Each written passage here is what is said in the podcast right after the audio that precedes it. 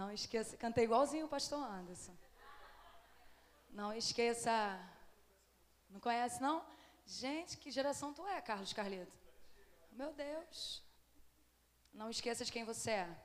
Nós só somos o que somos porque Cristo está em nós. Amém? Agora pode aqui, ó, o negócio aqui. Ah, tá ali. Vamos continuar aqui. Pode apagar, Júnior, por favor. Continuar nossa ministração falando sobre Jesus Cristo. Abra sua Bíblia em João. Vamos lá. Está preparado, gente? O que, que foi, Júnior? Está com alguma coisa contra a minha pessoa? Ali, ó. Ah, tá. Entendi. Molha a terra. Move as águas.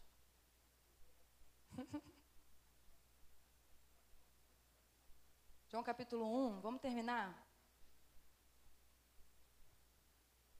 Terminar essa primeira parte do João capítulo 1 que nós estamos estudando. Prepare aí sua caneta, seu caderno, seu celular para você tirar foto dos slides que são grandes, você não vai conseguir copiar. Desliga o som do celular, por favor. João capítulo 1, a partir do versículo 12. Vamos ler o 12, 13, 14, que é o que ficou faltando para nós encerrarmos essa parte aqui de João. Amém, igreja? Vamos participar?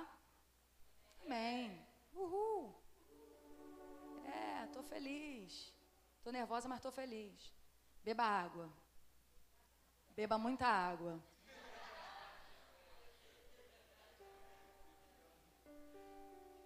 Água.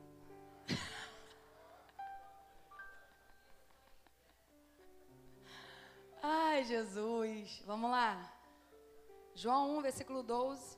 Mas a todos quanto receberam. Vamos ler o 11. Jesus, João diz assim a respeito de Jesus. Você está pegando a terceira parte tá, desse estudo. Então, se você quiser escutar as outras, os outros dois domingos, é só você entrar lá no YouTube ou na página do Facebook, né, Dedel? E você vai encontrar os dois domingos anteriores, o início, o meio dessa ministração. Mas você vai conseguir entender, pode ficar tranquilo que você vai conseguir entender hoje.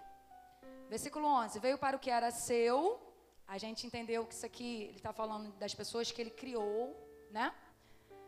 E os seus não receberam. Jesus. Mas a todos quantos o que, igreja? Todos quantos o que? Deu-lhes o que?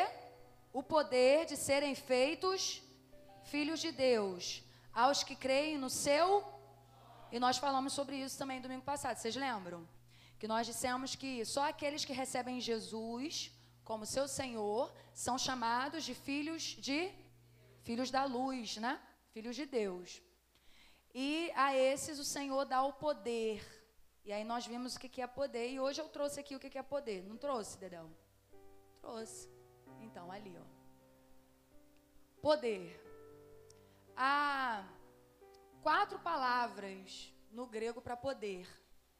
E o que João fala aqui, ele fala dessa, no grego. Essa palavra ali, né? Que você pode ler aí no seu português que significa autoridade ou direito de agir, habilidade, vamos ler? Privilégio, capacidade, autoridade delegada. Exousia, exousia, que é isso, apóstolo? Obrigado. Exousia é o direito de usar. Não, tá errado ali. O corretor deve ter enganado o Dedel e me enganado é dunamis. Entendeu? Dunamis, D-U-N-A-M-I-S,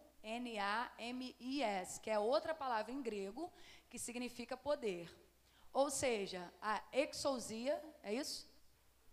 Exousia é a autoridade e o direito para usar o dunamis, que é o poder, que é uma outra palavra para poder. Exousia e dunamis. Então, a privilégio, capacidade, autoridade delegada, exousia, é o direito de usar dunamis, que é igual ao poder. Então, o que Jesus deu para nós, para aqueles que creem, para aqueles que são filhos de Deus, amém? Ele nos deu direito, autoridade para usar poder. E ele nos deu esse direito. Não, não foi. Volta para não dar spoiler lá do negócio. Ele nos deu esse direito, esse poder para curar, libertar, salvar. Você entende isso? Ensinar. Então, o poder que Deus nos deu não é para que nós nos sintamos os todos os todo-poderosos, não.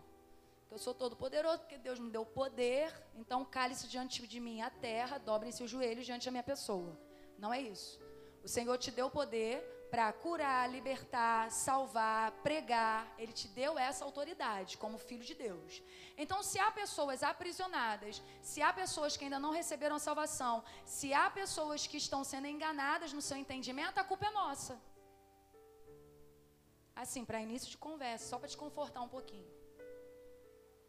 Porque esse poder foi dado a nós. Nós temos essa autoridade. E nós precisamos exercer essa autoridade, igreja. Pastora, que bom que eu não sou membro de nenhuma igreja, mas para você também, entendeu? Porque se você foi criado por Deus, se ele veio para você, e se você o recebe, então você está dentro dessa exosia, dentro desse dunamis. E você precisa usar essa autoridade para libertar, para curar, para salvar, para ensinar outras pessoas. Ensinar a respeito de quem? Sobre Jesus. Porque lembra lá do início? No início, no princípio era a palavra, era o verbo, e o verbo estava com Deus. E aí nós falamos sobre Logos e Rema, você lembra? Então, você, através do Espírito Santo de Deus, nunca é por causa de nós mesmos, né? Mas através do Espírito Santo de Deus, você tem esse poder na sua vida para levar a palavra, para mostrar quem Jesus é, para através da presença de Cristo em você, pessoas serem curadas, serem libertas, serem salvas. Então, quanto mais nós exercermos essa autoridade, menos pessoas estarão à nossa volta sofrendo, igreja. Menos pessoas à nossa volta estarão indo para o inferno. Você entende isso em nome de Jesus? Amém? Então, versículo 13, vamos lá para o versículo 13 os quais, ainda está falando dos filhos de Deus, daqueles que receberam Jesus, os quais não nasceram do que, igreja? Nem da vontade da? Nem da vontade do varão ou homem, mas de Deus. Então nós, vamos falar de nós, de nós, nós que cremos em Jesus, nós que, que entendemos que nós somos filhos de Deus, que nós temos a Zoe, e não a bios. Lembra do domingo passado? Você tem a zoe porque você tem a vida mais unção, a vida mais presença de Jesus. Então você que tem essa vida dentro de você, você que entendeu que você não está aqui só para existir, você está aqui para viver a vida que Cristo tem para você. Então, para você, você não nasceu do sangue. O que que João está falando aqui? Você não é um ser humano natural. Você não tem bios quando você resolve ou quando você se posiciona dentro da vida que Deus tem para você. Ele está falando para as pessoas que vivem a vida espiritual, para as pessoas que entendem quem elas são em Cristo, que não nasceram da, da vontade da carne. Ou seja, os desejos não te contaminam, os desejos da carne não te dominam. E você não nasceu porque sua mãe e seu pai quis que você nascesse. Entende isso? E você precisa entender isso de verdade. Porque aí você vai entender o propósito da sua existência nessa terra. Porque aí você vai entender por que, que você veio para a terra e você vai parar de sofrer tentando desvendar os porquês da tua vida. Você não está aqui porque seu pai e sua mãe quiseram que você estivesse, planejaram ou tentaram te tirar, mas não conseguiram. Tem isso também, né? E aí você fala, eu fui ruim e vim assim mesmo. Não. É um propósito de Deus, porque o salmista diz que antes que você existisse numa substância informe, ele já sabia e ele já tinha o propósito da sua existência. Ele já tinha criado, ele já tinha criado um propósito para que quando você viesse ao mundo, você vivesse dentro desse propósito.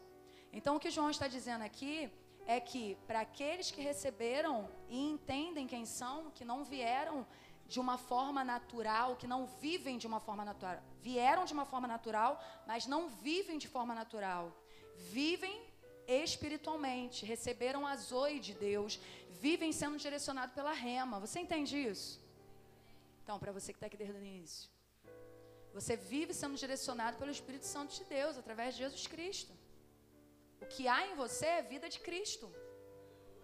Não é apenas a existência do ser humaninho na terra que veio a passeio, que nasce, cresce, reproduz e morre.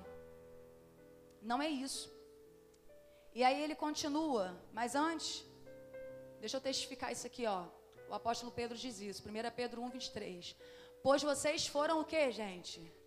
E quem são os seres humanos regenerados? Você lembra? São os seres humanos naturais, carnais ou espirituais? Hã? Espirituais. Os carnais também são regenerados, mas eles não vivem como nova criatura. Então, logo, eles são considerados naturais. Lembra disso, de domingo passado? Então, o apóstolo Pedro está falando aqui para aqueles que receberam e vivem a realidade da nova criatura. Amém? Então, pois vocês foram regenerados, não de uma semente perecível. Está falando o quê? Do papai e da mamãe. Né? Daquela, daquele negocinho lá, daquela sementinha que vai para lá, entendeu? Então, está falando disso. Né? Vocês não foram regenerados, né? Vocês não receberam uma nova vida, uma nova realidade de vida, uma nova natureza de forma natural. Não de uma semente perecível, mas imperecível. Por meio de quê? Que palavra é essa? E que palavra é essa? Logos ou rema? Rema?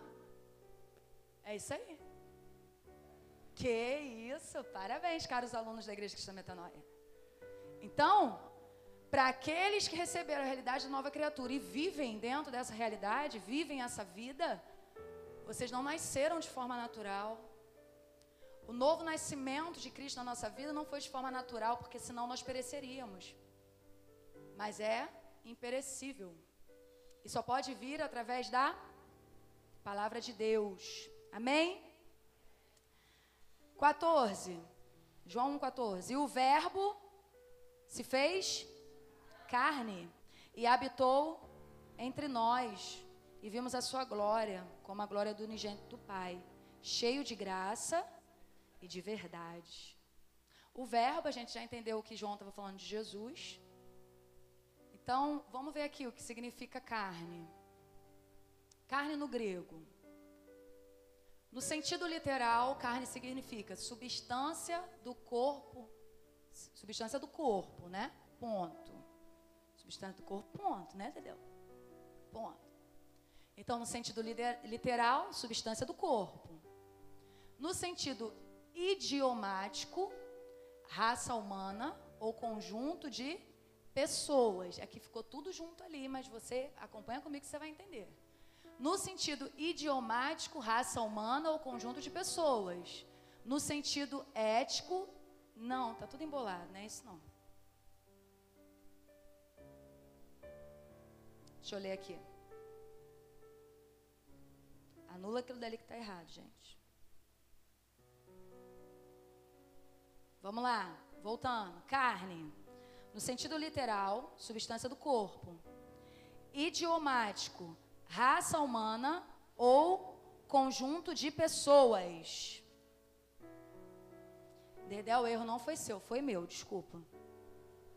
Ainda bem que eu não falei que o erro era dele, senão vai passar vergonha agora. Oi, Jesus. Calma, Dedé, não fica nervoso, vai dar tudo certo. No final, o bem sempre vence. Oi? Não, não é isso não, calma aí.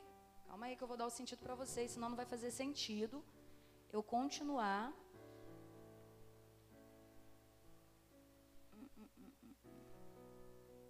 Eu continuar no assunto de hoje.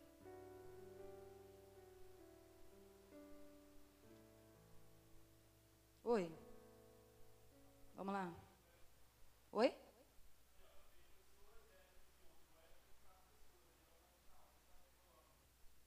Aham. Uhum. Vamos lá. É por causa do ponto ali que tinha que ter a separação tudo direitinho. Idiomático, no sentido idiomático, carne significa raça humana ou conjunto de pessoas. No sentido ético e espiritual, carne significa a natureza mais baixa de uma pessoa, o lugar e veículo de desejos pecaminosos. Isso mesmo, me confundiu porque ficou tudo junto, acabei me confundindo. Mas no ponto, negócio ali, vocês estão entendendo, gente? Então tá bom, é isso que importa. Então, quando. Ah, agora sim. É porque tira ponto, tira vírgula, me confunde. Sou meio esquisita o negócio de ponto e vírgula. Tem que ter o ponto, a vírgula, o parágrafo, que senão minha mente não raciocina. Então, quando, o, quando João diz que Jesus veio em carne, João está dizendo isso aqui, ó. Que Jesus veio numa substância do corpo, que Jesus veio na raça humana, no conjunto de pessoas, porque você lembra que ele estava falando para pessoas que sabiam a teoria, sabiam do logos, né? Pessoas muito racionais. Ele estava falando para judeus, para pessoas estudadas. Então ele precisava desmembrar e fazê-los discernir sobre o que ele estava falando a respeito de Jesus. Então ele apresenta Jesus como carne em todos os sentidos para aquelas pessoas, para que eles entendam quem Jesus é e como ele veio. Que ele não veio como um Deus que estava livre de toda a contaminação que o mundo tem, que estava livre de toda a influência no mundo ou de toda a influência espiritual. Jesus veio como nós somos. Você entende isso? Então, quando João fala isso, ele fala para nós acabarmos com aquela questão de que ah, Jesus conseguiu jejuar 40 dias porque ele era Deus, né, pastora? Jesus conseguia curar porque ele era Deus. Não. Jesus fez porque ele era direcionado pelo Espírito Santo, que é o que nós e você precisamos ser. Mas tudo o que nós sentimos e tudo o que nós somos como seres carne aqui, ó, físicos, humanos, Jesus também era e sentia. Então, João está dizendo, ó, no sentido ético e espiritual, eu achei isso aqui um negócio, gente. A parte mais baixa de uma pessoa, o que, que é isso, gente? A parte mais baixa de uma pessoa, é por isso que a gente não pode ser carnal, gente. Porque se nós formos carnais, nós estaremos no nível mais baixo que nós poderíamos ser na vida.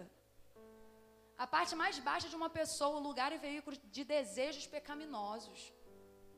Por que, que nós, seres humanos, temos desejos pecaminosos? Fala para mim. Porque nós temos carne, porque nós temos corpo humano, porque nós temos natureza caída. Nós estamos sendo influenciados por essa natureza. Essa natureza caída, ela quer nos dominar. Pecado, ele quer nos fazer prisioneiros o tempo inteiro. Então Jesus veio e sentiu tudo isso. Jesus veio e viveu tudo isso. E aí João diz, o verbo se fez carne, nós já entendemos o que é carne, e ele diz: habitou entre nós e vimos a sua glória, como a glória do unigênito do Pai, né? O único filho do Pai. E aí eu quero discernir para você também com relação à glória. Glória, grego, doxa. Igual esplendor, brilho e majestade, centralizados aonde? Em Jesus. Vê que João fala assim: vimos a sua glória. Que João está dizendo: nós vimos toda a majestade, to, toda a majestade, todo o brilho, todo o esplendor centralizados em Jesus. Por quê? Porque Jesus mostrava a glória de Deus. Entende, igreja? Amém? É a perfeição absoluta, majestosa, presente em Cristo e evidenciada pelos milagres que ele realizou. E olha que interessante, Hebreus diz que quando o Senhor nos fez, ele nos fez vestidos de glória. Então, quando o Senhor nos fez, Ele nos fez assim. Como Jesus mostrou que nós devemos ser, sendo Ele mesmo nosso exemplo. Então, quando nós damos a glória ao Senhor, né? Que às vezes a gente ministra aqui e fala, a gente não, eu, né? Que eu que sou doida que fico falando essas coisas. Dê a Ele, igreja, toda a glória. Agora você já sabe o que é glória. Glória é centralizar em Jesus toda a majestade, todo o esplendor, todo o brilho, todo o destaque. É Ele, tudo é dele, é para Ele, por Ele, para Ele. Amém? E aí, gente, olha que interessante. Aí a gente vai entrar no assunto de hoje. Você pode tirar aí de João 1, porque nós terminamos João 1. Amém? Isso. Olha aqui o que, que o profeta diz a respeito da glória de Deus. Deus diz assim, ó: Eu sou o Senhor e esse é o meu nome. Não darei a outro que a minha glória nem a imagens, o meu OK. Não darei a outra minha glória, nem a imagens do meu louvor. Igreja, desde a criação do mundo, o desejo do Senhor é ser adorado pela sua criação. João também disse isso. O que o Senhor deseja de nós é a nossa adoração. O que o Senhor deseja de nós é que demos a Ele toda a glória, toda a honra, todo o louvor. Não é isso que está aqui? Louvar é elogiar. E vocês juntos isso aqui, ó, o que esse versículo está dizendo, o que Deus está dizendo aqui, é que Ele não dá adoração a Ele para outro Deus, nem para ninguém. Ele diz assim, ó, eu é que tenho que ser adorado. Não há adoração fora de mim. Você não consegue adorar alguém ou algo que não seja eu. Eu sou o Deus de toda adoração. Jesus. Jesus é o caminho que nos leva à adoração ao Pai. E é sobre isso que eu quero falar com você aqui essa noite. Nós precisamos entender o que Deus espera de nós, igreja. Quando nós nos reunimos, quando nós saímos daqui, vamos viver nossa vida lá fora. Quando você sai daqui, vai viver sua vida lá no teu trabalho, na tua escola, dentro da sua família. O que o Senhor quer de você. Você precisa saber o que o Senhor quer de você para que você dê a Ele. Hoje você vai sair daqui entendendo o que o Senhor quer de você. E se você não der, você não dará, porque você não quer. Porque o tempo da ignorância Deus não leva em conta. O tempo que você não sabia, Deus não leva em conta. Mas a partir de hoje, as coisas vão mudar. Amém? Então, olha só, o primeiro mandamento que Deus dá aos seres humanos é esse aqui, ó. Não terás matéria da escola bíblica dominical. Qual o primeiro mandamento?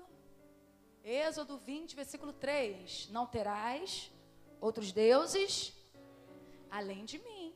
Eu sou o único. Não é isso? E todos os outros mandamentos, se você ler lá, né? Êxodo 20, você vai ver que tudo está relacionado a tenham somente a mim como Deus, adore somente a mim, só eu devo ser adorado, honre seu pai e sua mãe para que se prolongue seus dias na terra, porque quando você consegue honrar os seus pais e suas mães é porque você já entendeu o que é honrar a Deus. Não dá para você honrar seus pais se você não honra a Deus. Então tudo começa nele e termina nele, né? Então, o primeiro mandamento de Deus para o ser humano é esse aqui: Não terás outros deuses diante de mim. E depois vão vir os outros que você pode anotar e, em nome de Jesus, ler na sua casa. E aí, olha que interessante, olha o que Jesus fala.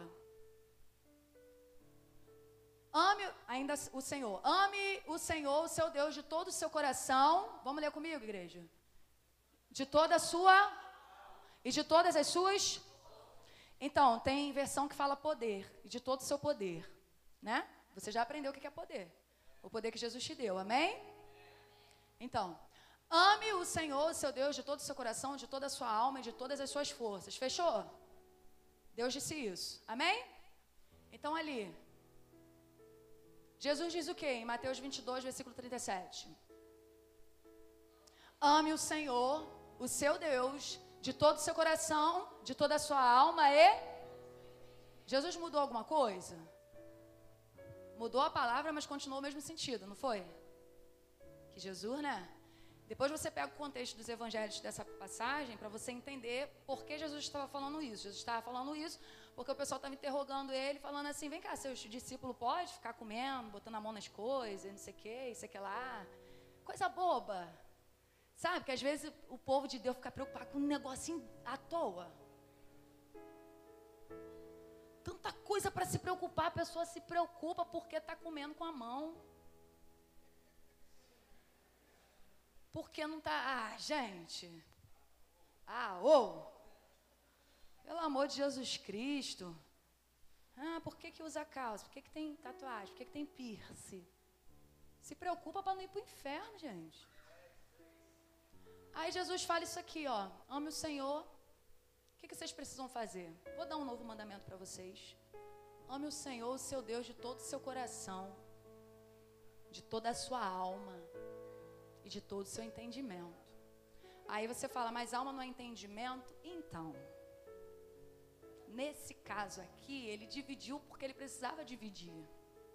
Por quê? Entendimento no grego é dianoia. Alguma semelhança?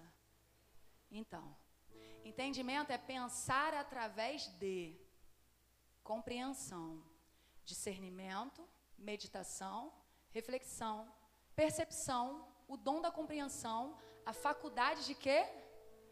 Pastora, mas existe faculdade de pensamento? Então. Faculdade está falando de, de né, intelecto, psique. E olha o que eu achei muito interessante aqui, né, num desses significados, né? Porque são muitos, mas aí a gente tira alguns pontos que a gente precisa para que você entenda o versículo. O dom da compreensão. Você sabia que Deus te deu esse dom desde o seu, da sua existência, desde que você foi criado? Você tem o dom de compreender o que está sendo dito para você. Mas aí você escolhe não compreender. Né? Porque aí é uma escolha. O dom da compreensão, a faculdade de pensamento. E aí, gente,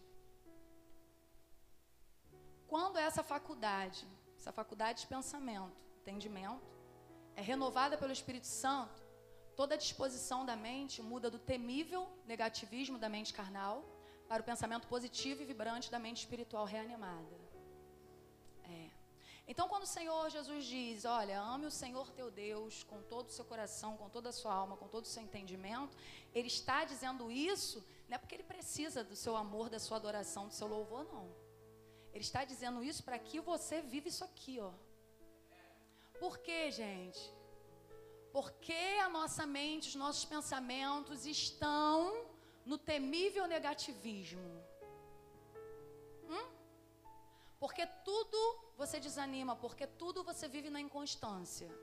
Porque você acredita que nada vai dar certo na sua vida, porque você chega a desistir das coisas, porque você chega a ficar perturbado, porque você chega a ficar desequilibrado com alguma situação, com alguma aflição, que nós falamos aqui sobre o que, é, o que são aflições. Pastor Fagner falou aqui quarta-feira que são aflições. Então, por quê? Por que, que os nossos pensamentos, o nosso raciocínio, tudo em nós está voltado, às vezes, para o negativismo da nossa mente? Porque ela continua no que é carnal, gente. Porque no momento em que a nossa mente começar a receber a influência do nosso espírito, ministrado pelo Espírito Santo, e não pela nossa carne, ela vai começar a viver o pensamento positivo, vibrante da mente espiritual reanimada. Que nós precisamos ter quando nós permitimos que o Espírito Santo de Deus invada as nossas vidas. Não dá para você dizer, poxa, o Espírito Santo está em mim, mas não está na minha mente. Oi? Como que é isso? Que ele está no teu coração, mas não está na sua mente. Ele está no seu coração, mas ele não está nos seus pensamentos. Ele está no seu coração, mas ele não está na sua alma. Como é que é isso? Aí você vai viver perturbado. E aí os seus pensamentos vão te deixar doente. E aí os seus pensamentos vão fazer você desistir e não conseguir nada na sua vida. Nada, nada, nada vai dar certo. Filipenses 2, versículo 13, anota aí que eu não coloquei no slide. O apóstolo ele diz lá que do Senhor opera o querer e o efetuar. Tudo vem dele. Entende? Então, o desejo que você precisa ter para adorar, a disposição que você precisa ter para servir a Deus, o posicionamento que você precisa ter para fazer a vontade de Deus, tudo vem do Espírito Santo. Numa mente que é renovada pelo Espírito Santo. Ai, hoje eu não estou querendo, sabe, para a igreja. Hoje eu não estou querendo orar. Essa semana eu não estou querendo jejuar. Essa semana eu não estou querendo dançar. Não estou querendo cantar. Não estou querendo essa semana. Aí eu te pergunto, tu tem um querer? É? Eu faço essa pergunta, né, pastora? Você tem o que querer? Porque se a sua vida é dominada pelo Espírito Santo, ele opera em você o querer e o efetuar. Mas se você não quer fazer ou estar dentro da vontade de Deus, isso significa que o Espírito Santo não está em você. Não te influencia, não te direciona, não te domina. E aí você vive o negativismo de uma mente carnal.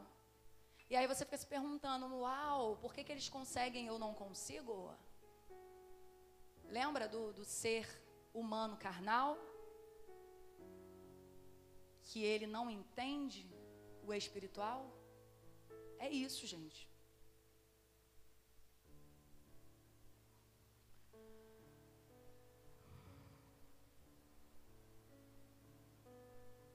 Vamos cantar um hino novo no final, hein?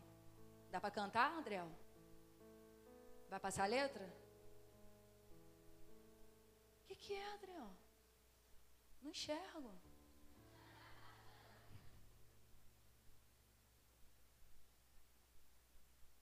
Não há adoração se sua mente não estiver em renovação. Isso. Se a sua mente não estiver em renovação, não há adoração. Porque se a sua mente não adora, sabe aquele negócio? Vamos ficar em espírito de oração? Só o espírito que ora, a sua mente precisa orar.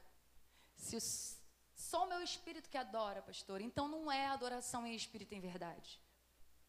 Porque é uma mente renovada, adora Deus. E se uma mente adora a Deus, então logo o teu corpo, o teu espírito, o teu coração, o teu homem interior adorarão ao Senhor. Então, lá em João capítulo 4, quando Jesus fala para aquela mulher, mas chegou a hora e agora vem, em que os verdadeiros adoradores adorarão ao Pai em espírito e em verdade, Jesus estava falando dele, porque ele seria o acesso da verdadeira adoração. Por quê, igreja? Porque agora nós temos a mente de Cristo. Entendeu? Foi rápido, mas tu entendeu, né? Agora você tem a mente de Cristo. Ele morreu e ressuscitou para que você tivesse a mente dele. Então, se a sua mente é dele, os seus pensamentos adoram a Deus. Uma vez perguntaram a Jesus sobre os dez mandamentos, e aí Jesus falou sobre o adultério, né? Ele disse assim: Vocês ouviram Moisés dizendo: Não adulterarás, não cobiçarás, nada do seu próximo, né? Coisa alguma do seu próximo. Porém, eu digo que o adultério e a cobiça começam nos pensamentos. Porque Jesus veio para facilitar a nossa vida, né? Ele facilitou bastante. Ele falou assim: então, você adultera no pensamento. Por quê? Porque tudo começa no pensamento. Então, a adoração precisa começar na mente, gente. Se o pecado começa na mente, a adoração tem que começar na mente. A verdadeira adoração é aquela que você entrega tudo que você tem e é para Deus. Então a sua mente, o seu corpo, o seu espírito precisam estar em Cristo. Essa é a verdadeira adoração. Mas não vou dar spoiler porque, né? Tem que continuar aqui. Vai estar tá lá no final, espera um pouquinho, né? Romanos 12, versículo 1. O apóstolo Paulo disse o quê? Portanto, irmãos, rogo-lhes pela compaixão de Deus, que apresenteis o vosso corpo o quê? Em sacrifício vivo, que é o quê? Que é o vosso culto racional. O meu corpo é entregue em sacrifício vivo. Jesus quer isso aqui da gente. Por muito tempo a gente viveu assim, na graça você não precisa oferecer sacrifício. Não, na graça você precisa oferecer um sacrifício. E que sacrifício é esse? O teu corpo é em sacrifício vivo. Aqui o apóstolo Paulo está falando do corpo e da mente. Não é, gente? Raciocínio, racional. Então ele está falando que o nosso corpo e a nossa mente precisam estar cultuando a quem? A Deus. Se o seu corpo e a sua mente não estão cultuando a Deus, você não está adorando a Ele. Como que é isso, pastor? Olha lá. Corpo. Corpo é o quê? tudo que somos. Então vamos lá, quando eu disser corpo, a partir desse momento, você não vai lembrar disso aqui, dessa carcaça aqui que você tem apenas. É isso, mas também não é só isso, entendeu? Então, corpo é tudo que você tem. Tudo que você tem no seu corpo é mente, ok? Cérebro, mente, cérebro. Pensamentos, intenções, emoções, desejos, mente. Coração, homem interior. Tá tudo aqui dentro, não tá, gente? Sim ou não? Ok. Então, corpo é tudo que somos. Tudo que somos em quê? Em sacrifício vivo. Todos os. Qual o nome disso? Oferta. Então eu dou a Deus tudo que eu sou. Logo, os meus pensamentos estão sendo controlados por Ele. Os meus desejos são dele. As minhas intenções são para Ele. o que sai da minha boca é para glorificar Ele. O meu corpo é apresentado para Ele como sacrifício vivo, todos os dias. Então, todos os dias você leva uma oferta ao Senhor. Aí eu te pergunto: que tipo de oferta você está levando a Ele? Fechou o dia, meia-noite. Para quem dorme meia-noite, para quem dorme antes, não sei, não sei que dia, que, que horas que fecha seu dia. Fechou seu dia, aí você pensa: o que eu dei para Deus hoje? Às vezes a gente fica muito preocupado com dinheiro, né? Quando na verdade o Senhor está te recebendo como oferta todo dia. Então o seu corpo é tudo o que você é. E aí o apóstolo Paulo fala: apresentem o corpo de vocês como sacrifício vivo. O apóstolo Paulo está dizendo: apresente a Deus tudo o que vocês são. Como oferta. Sacrifício vivo. E aqui, culto. O que é um culto? Cerimônia de adoração no templo judeu. Deixa eu voltar aqui para você entender. Portanto, irmãos, rogo-lhes pela compaixão de Deus que apresenteis o vosso corpo, você já entendeu o que é corpo, né? Em sacrifício vivo, você já entendeu o que é sacrifício vivo, oferta. Santo e agradável a Deus, adoração. Que é o vosso culto racional. E culto é cerimônia, o quê? Cerimônia de adoração no templo judeu. E agora, quem somos o templo? Quem somos? Já te dei a resposta. Quem somos o templo de adoração? Nós. Vocês são muito inteligentes. Então, o que o apóstolo Paulo está dizendo, gente? Se apresentem com tudo que vocês são e têm ao Senhor, como o verdadeiro templo racional, dando a Ele o espaço que ele precisa ter dentro de você para ser manifestado. Né, gente? É. Faz sentido? Você precisa pensar, você precisa raciocinar. Metanoia é isso, raciocínio. Então, uma resposta que o apóstolo Paulo está pedindo aqui, ó, que o apóstolo Paulo está pedindo aqui é uma resposta racional à compaixão de Deus para nos comprometermos a um ato de adoração. Então, aqui no versículo está bem explícito assim, ó, corpo, racional, mente, né, razão, corpo e mente, mas juntando tudo ele está falando que é espiritual. Por quê? Porque se você apresenta tudo o que você é e tem pela compaixão que Deus tem a você, como resposta da compaixão que Ele tem a você, isso se tornou algo que espiritual. Então o que Ele está dizendo? Entregue tudo que vocês têm ao Senhor, que Ele tem espaço na vida de vocês para se manifestar, porque agora vocês são o templo do Espírito Santo. Agora vocês não cultuam, né? Não se reúnem para cultuar e adorar apenas quando vocês estão dentro do templo, porque agora o templo são vocês. Então não adianta você ser santo e agradável a Ele, vivo, santo e agradável a Ele, somente quando você se reúne como igreja, que era o que acontecia no Antigo Testamento. O que ele está dizendo? Isso precisa ser feito todos os dias, em todas as horas, em todos os lugares. Porque agora não é algo restrito geograficamente, agora o negócio está dentro de você, gente. Agora o Espírito está dentro de vocês. Agora o Espírito está dentro de nós. Uh! Uhul! Racional, pertencente à razão, como nós dissemos, né? Relacionada à mente, ao raciocínio, ao intelecto. Então nós entendemos o que nós estamos fazendo. A verdadeira adoração é darmos tudo ao Senhor, como eu já havia dito. Então, aqui, ó, verdadeira adoração, vamos lá. O que, que o apóstolo Paulo está dizendo ali, ó? Físico. Verdadeira adoração no físico. Isaías 42, 8. Isaías? Eu falei Isaías? Ah, tá. Eu falei Isaías o quê? Falei quatro? E lá estava quatro? Ah, tá. Aqui está 42,8. Isaías 42,8. O slide estava errado, eu também estava errado. Físico, quando o apóstolo Paulo fala em Romanos 12,1, físico, em que nosso corpo é apresentado em adoração. Racional, em que nossa conclusão nos pensamentos, em que nossa o que, gente? Conclusão nos pensamentos. Raciocínio, argumentos e tudo que você pensa, que você senta assim e fala: Ué, gente, como assim? Isso está escrito aqui? Não, mas se foi isso, não é isso. Mas se é isso, é isso. Né? Porque você pensa, você é um ser pensante. Mas aí quando você está em adoração ao Senhor, e a, verdadeira adoração, você entende que é adorar verdadeiramente, os seus pensamentos, raciocínio, argumento, eles têm uma conclusão. A conclusão deles está onde? Na verdade de Deus.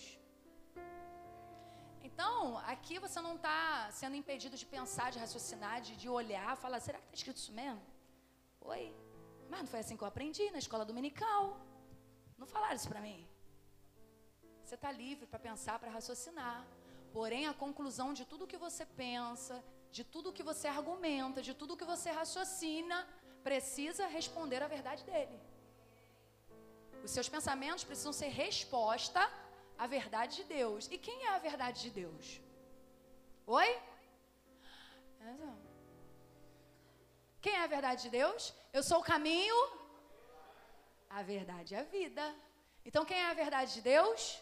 Então, os seus pensamentos chegam à, finalidade deles, à conclusão deles aonde? Hein? Jesus. Entende que seus pensamentos precisam apontar para Jesus? Isso é verdadeira adoração, gente. Pastor, eu não consigo dominar minha mente. Meus pensamentos, quando eu vou ver, já foi, já vagaram, já foram para o lugar obscuro. Traz eles de volta, puxa eles. Volta. Opa, não é isso que a palavra de Deus diz a meu respeito. Jesus disse que no mundo eu teria aflições, mas eu precisava ficar animado porque ele venceu o mundo. Jesus me disse que nele eu sou mais que vencedor. Jesus me disse para eu pensar nas coisas que são do alto. Jesus me disse que eu e minha casa serviremos ao Senhor. Então você vai trazendo os seus pensamentos e a conclusão deles precisa ser quem? Jesus. Uh! É. Emocional. Adoração verdadeira no seu emocional. Como é que tem que ser? em que sua compaixão, misericórdia, compaixão de Deus, a misericórdia de Deus, é percebida e desperte nossa sensibilidade à benevolência dele.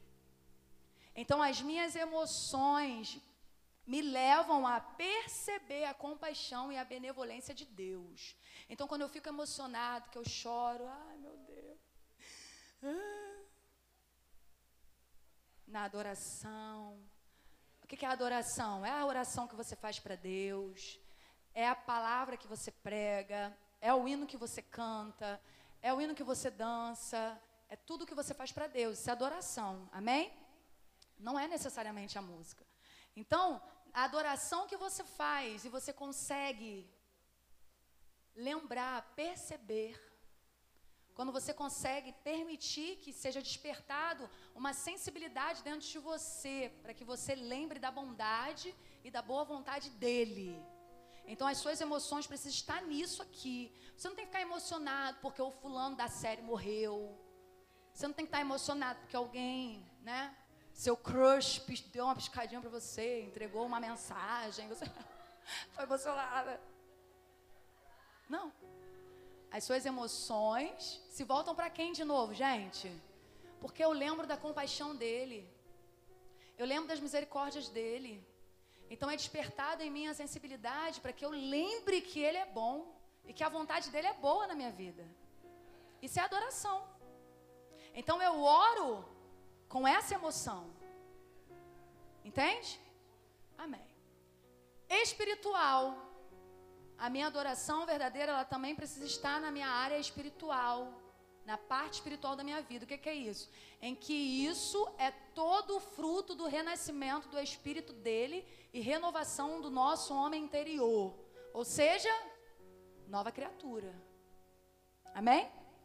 vida nova, natureza nova, o fruto do Espírito Santo em mim, renovando o meu homem interior.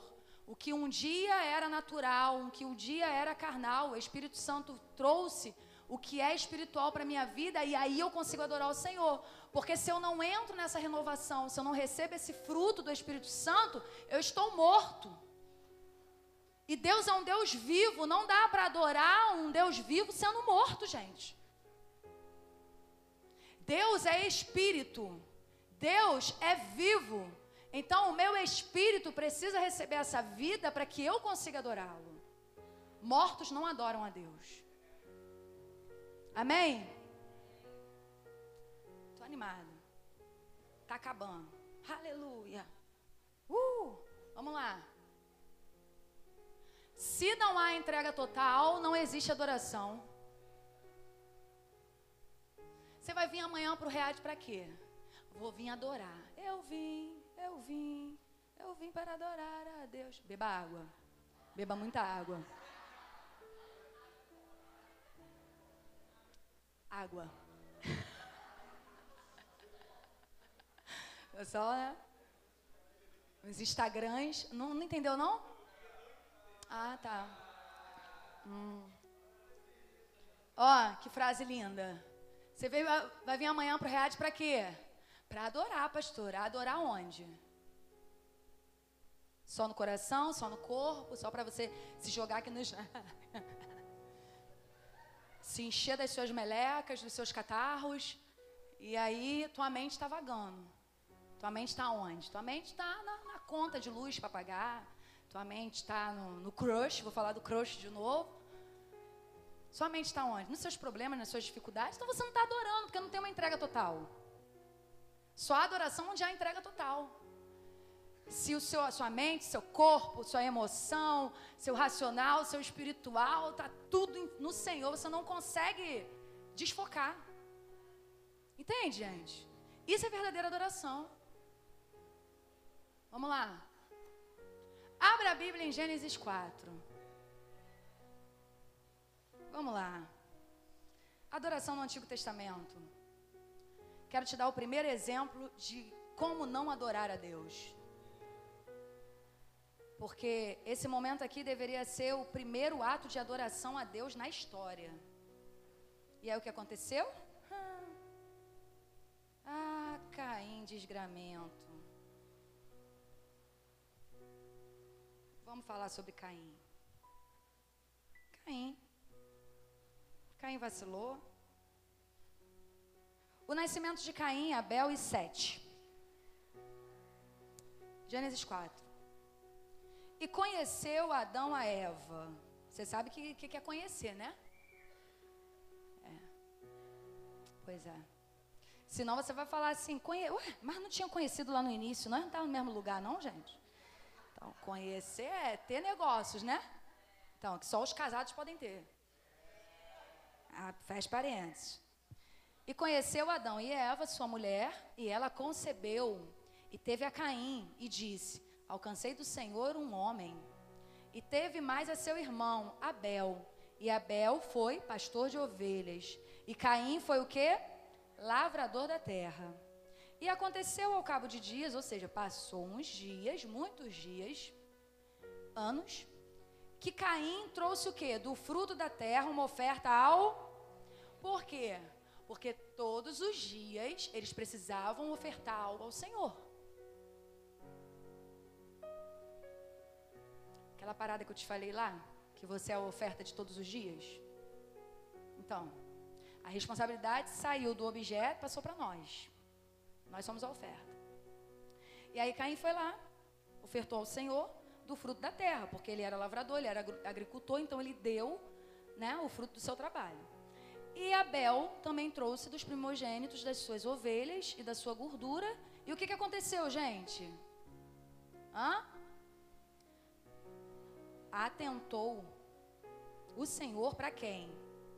Para Abel e a sua oferta. Diga assim, ó, primeiro para Abel, depois para a oferta. Isso. Mas para Caim e para a sua oferta, diga assim, ó, primeiro para Caim, depois para a oferta. não atentou o Senhor. E o que, que é atentar, gente? Deixa eu te falar o que, que é atentar aí, porque eu acho que eu não escrevi ali não, tenho quase certeza. Atentar é, é olhar para. Então o Senhor não olhou para Caim nem para a oferta dele. Atentar também é inspecionar, considerar, agradar-se. O Senhor não se agradou da oferta de Caim, nem de Caim e nem da, mas ele se agradou de Abel e se agradou da oferta de Abel. E aí, quando Caim viu que Deus não se agradou, não olhou para ele, para a oferta dele, o que, que aconteceu? Irou-se Caim fortemente. Caim ficou tão irado que ele ficou feio, gente. Tem gente que só vive irado. Caim ficou tão. A ira, a ira te, te traz ausência de beleza. Então talvez você não seja feio, o que te falta é ficar feliz. Né? Porque o coração alegre aformoseia o rosto. Então talvez você esteja muito irado. Pastor, eu precisava de uma harmonização facial. Não, você precisa de alegria. A alegria do Senhor que vai formosear o seu rosto. Então Caim ficou tão irado que ele ficou feio, descaiu-lhe o semblante. Já viu alguém com semblante caído? Que é o quê? A cara do sorvete napolitano derretido. Que é uma mistura, um negócio que tu não sabe se está feliz, se está alegre, se está chorando, se quer matar alguém, se quer. É a mistura, misturou tudo. Tu não sabe, né? Não tem mais cor, não tem mais, né? Então, Caim ficou assim. Deixa eu ver aqui, o que, que tem aqui pra gente. Ô, Dedéu. Libera aí, Dedéu. Apóstolo. Olha, cara. Ah, foi. Os olhos do Senhor não estão onde há o quê? Oi! O que, que, é culto? Cerimônia de adoração no templo. O que, que é culto? Você. Fala eu. Isso. Eu adorando a Deus. Muito bem, isso é culto. Né? Não foi isso? Eu me entregando com tudo que eu tenho sou para. Isso é culto. Então, o que, que aconteceu com Caim? Por que, que Deus rejeitou a oferta de Caim? Porque era da terra, pastora, que não tinha sangue. Não. Né? Até porque Deus recebia ofertas que não fossem ofertas dadas pelo sangue de algum animal. Deus não recebeu a oferta de Caim, gente, porque o culto dele estava de baixa qualidade. A adoração dele era adoração de baixa qualidade. Deus é um Deus de, de um nível muito alto. E quando você não entrega tudo que você é e tudo que você tem para Ele, você baixa seu nível. E se você baixar seu nível, Ele não está se agradando.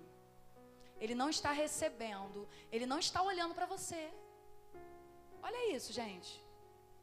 Então, o que que Caim fez? Caim ofereceu a Deus um culto de baixa qualidade. A questão não era oferta, a questão era o coração de Caim, gente. A questão era o ser de Caim. A questão era quem Caim era, as intenções, os pensamentos, os desejos dele.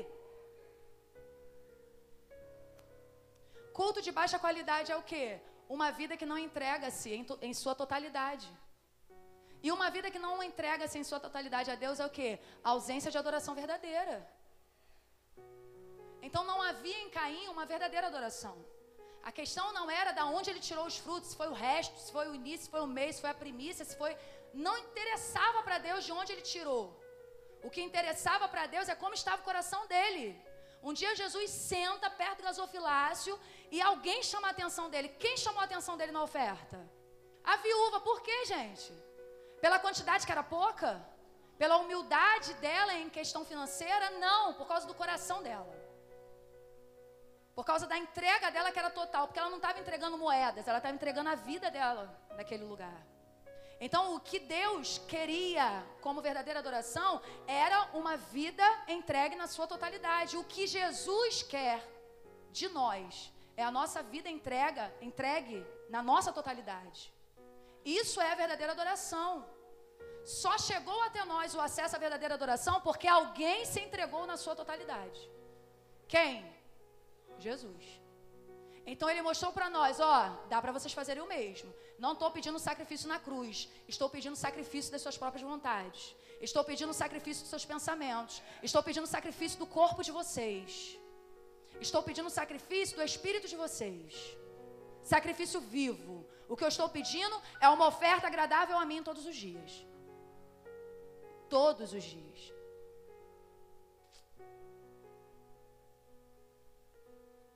O pecado jaz à porta. Vamos aqui, ó. Onde está escrito isso?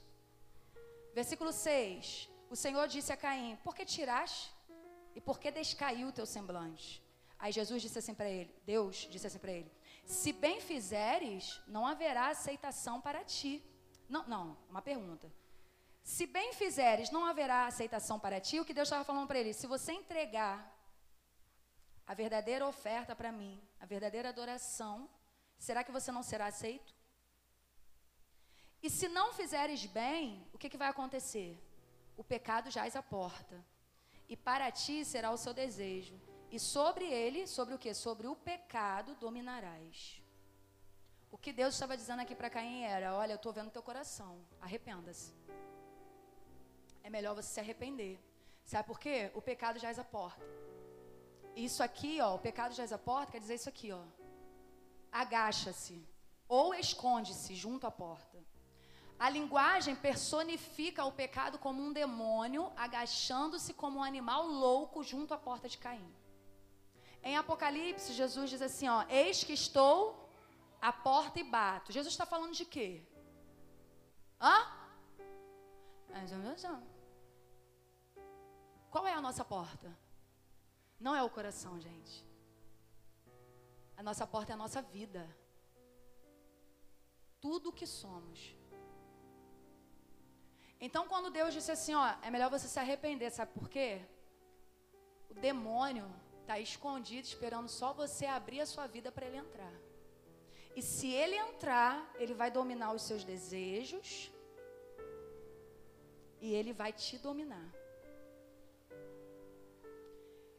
Se o pecado entrar, se esse espírito maligno entrar na tua vida, ele será o seu desejo, o seu domínio.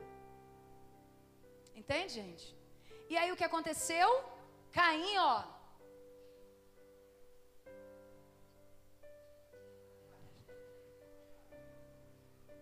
Pastora fez sinal feio no altar. Caim não deu ouvidos à voz de Deus. Porque eu sou chique, meu palavreado é chique. Caim não deu ouvidos à voz de Deus. Que deu vontade de falar outra coisa. Caim não deu ouvidos à voz de Deus, e aí no versículo 8 o que acontece? E falou Caim com seu irmão Abel. O que, que Caim falou com seu irmão Abel? Falou assim: vamos ali no campo rapidinho, que eu tenho um negócio para te mostrar. Foi, gente. Aí eles foram. Sucedeu que? Estando eles no campo, se levantou Caim contra o seu irmão Abel e o fez o quê? O matou. Então, qual era o pecado que Deus estava vendo nele? Qual era o espírito que Deus estava vendo nele? Vingança. Quando o semblante dele caiu, Caim começou a intentar no seu coração o desejo de vingança. E disse o Senhor a Caim: Onde está Abel, teu irmão? E ele disse: O que, que ele disse? Não sei. Sou eu o guardador do meu irmão, babado do meu irmão, agora eu, eu tenho que saber onde meu irmão está. Ah, só me faltava essa. Tá de brincadeira, né, Deus? Se não há verdadeira adoração, há desequilíbrio nos desejos. Se não há verdadeira adoração, o pecado domina. Pastor, eu não consigo me libertar desse pecado. Deve ser porque você não adora Cristo. Se você adorasse a Deus com tudo que você é, não teria espaço para o pecado, gente. O que te falta para ser liberto é adorar a Deus. A verdadeira adoração está onde há temor ao Senhor. Versículo 9 mostra que Caim não tinha temor nenhum ao Senhor. Para dar uma resposta dessa, é doido. Tem temor não. Aí você fala, eu não respondo ao Senhor assim, mas você também não responde. você é maluco.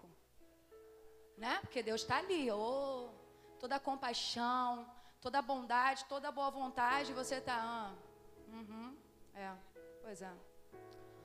Ai, tem mais o que fazer, sabe? Minha vida, meu trabalho, minha empresa, faculdade. Você também é maluco.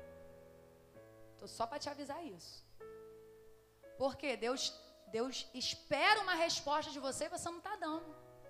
Ou você dá a resposta errada para Ele. Ou você não dá ou você dá errado, né? Então não há temor. E o que, é temor? Vamos ver aqui. Temer ao Senhor é respeitar, reverenciar, não querer decepcionar a Deus. Isso é temer ao Senhor. Quando você diz assim, eu temo ao Senhor, você está dizendo, eu faço de tudo para não decepcionar Ele. Eu tenho medo de decepcionar Deus. Com o meu testemunho, com a minha vida, com tudo que sou. Eu respeito Ele. Quem respeita a Deus nunca faria o que Caim fez e nunca responderia da forma que Caim respondeu. Talvez o que te falta hoje é temor ao Senhor. O Senhor está te chamando, o Senhor está querendo te enviar, o Senhor está querendo te restabelecer, o Senhor está querendo te levantar, te reposicionar, e você está fechando seus ouvidos para Deus, ou você está respondendo da maneira errada para Ele. Do jeito que está, tá bom, Senhor. Não está bom, não. Nunca estará bom. Você pode estar fazendo, você pode ser o giraia da igreja, você está em todos os departamentos, você ajuda tudo. Cobra cai.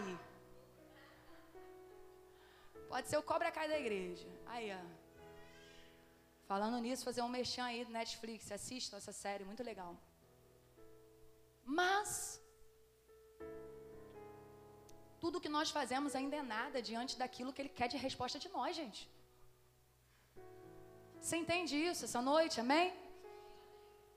Ali, versículo 10. E disse Deus: que fizeste? Deus sabia ou não sabia o que, que Caim fez? Sabia, gente.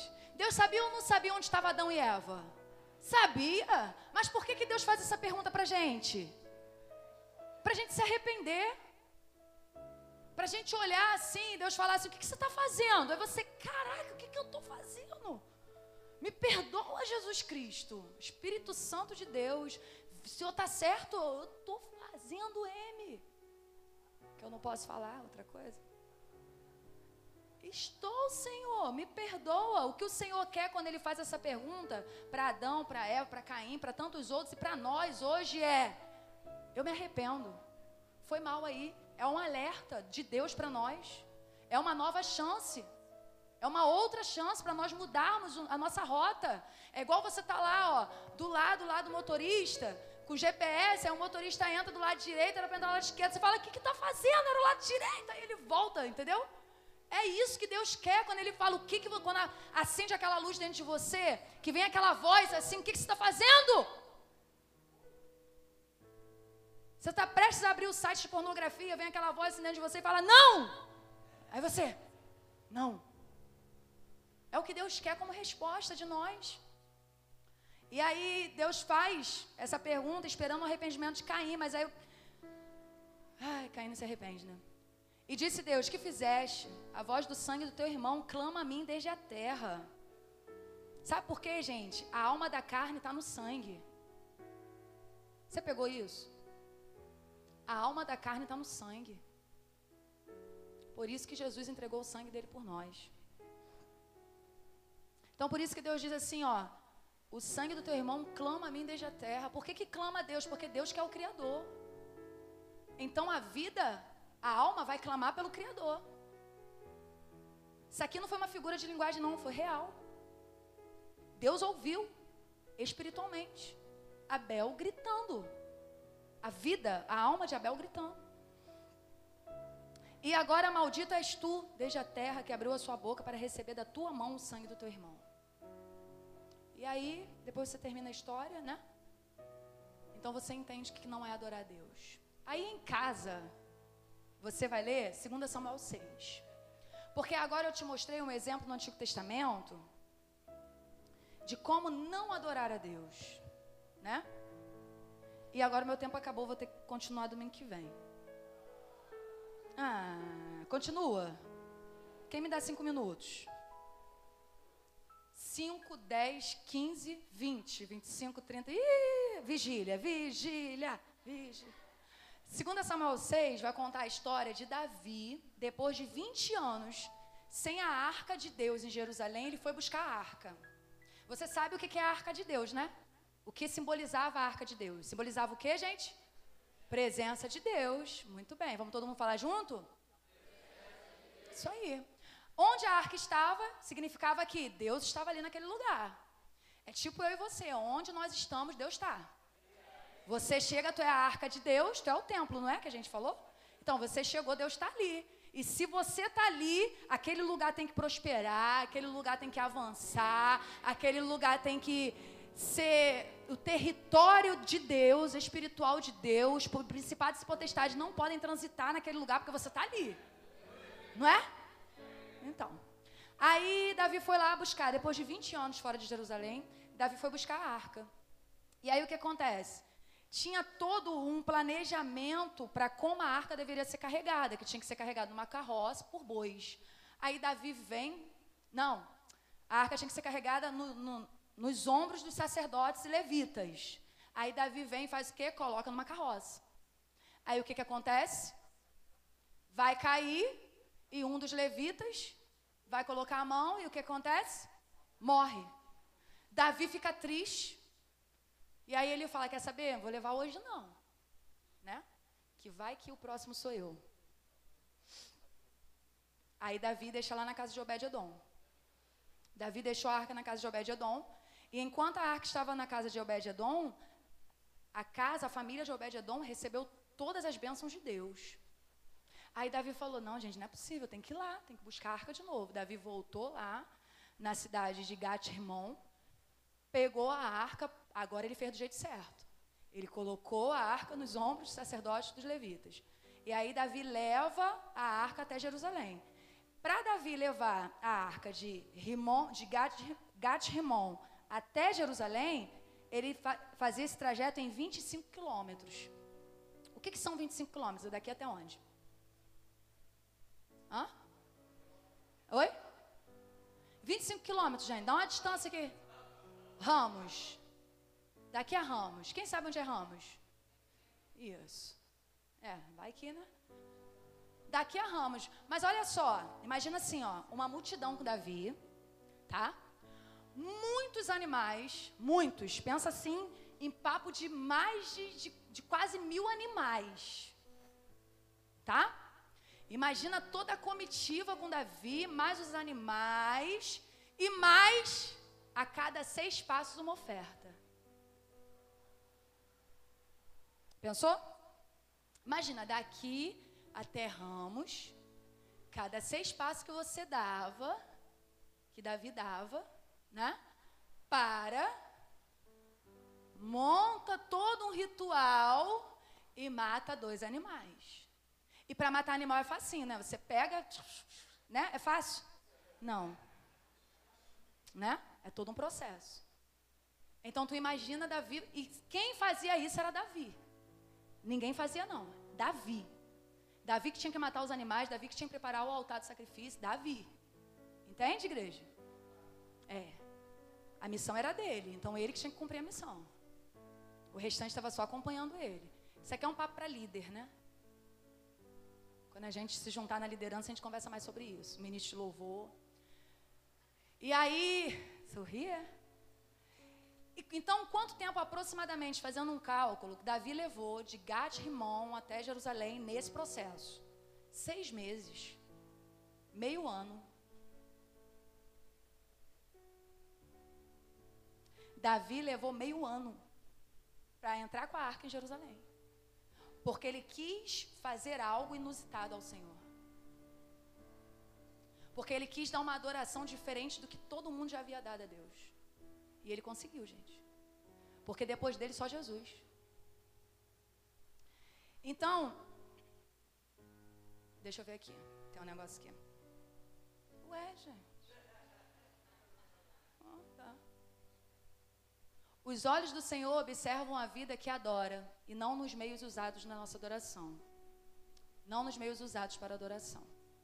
Davi matou mais de não sei quantos animais. Davi parou, Davi não dormiu, Davi não comeu, porque só quem sabe o que viveu nesse trajeto foi Davi, gente.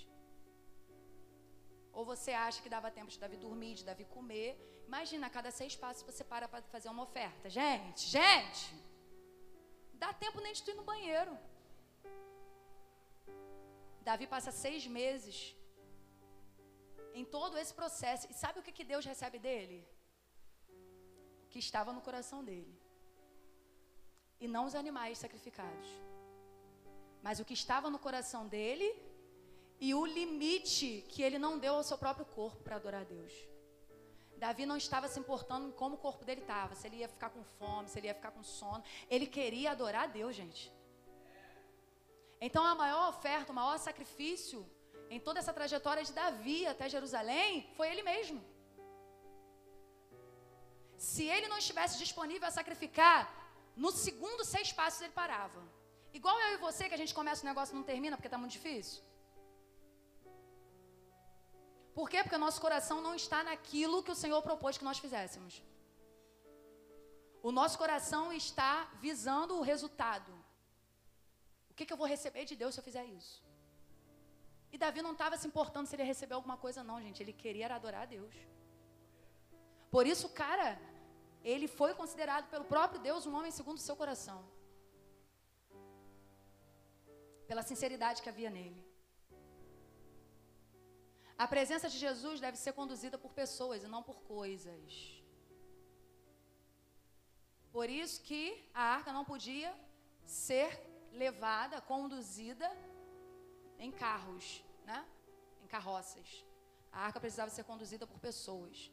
Sabe por quê? A presença de Deus ela está dentro de você. Ela não está aqui na bateria, ela não está no teclado, ela não está. Ela não está necessariamente no som que sai do teclado, ela está na vida do tecladista, que faz o som para Deus. Entende, igreja? Então, não é o que você faz, não é o objeto, é quem você é. É quem você é naquilo que você propôs fazer em adoração ao Senhor.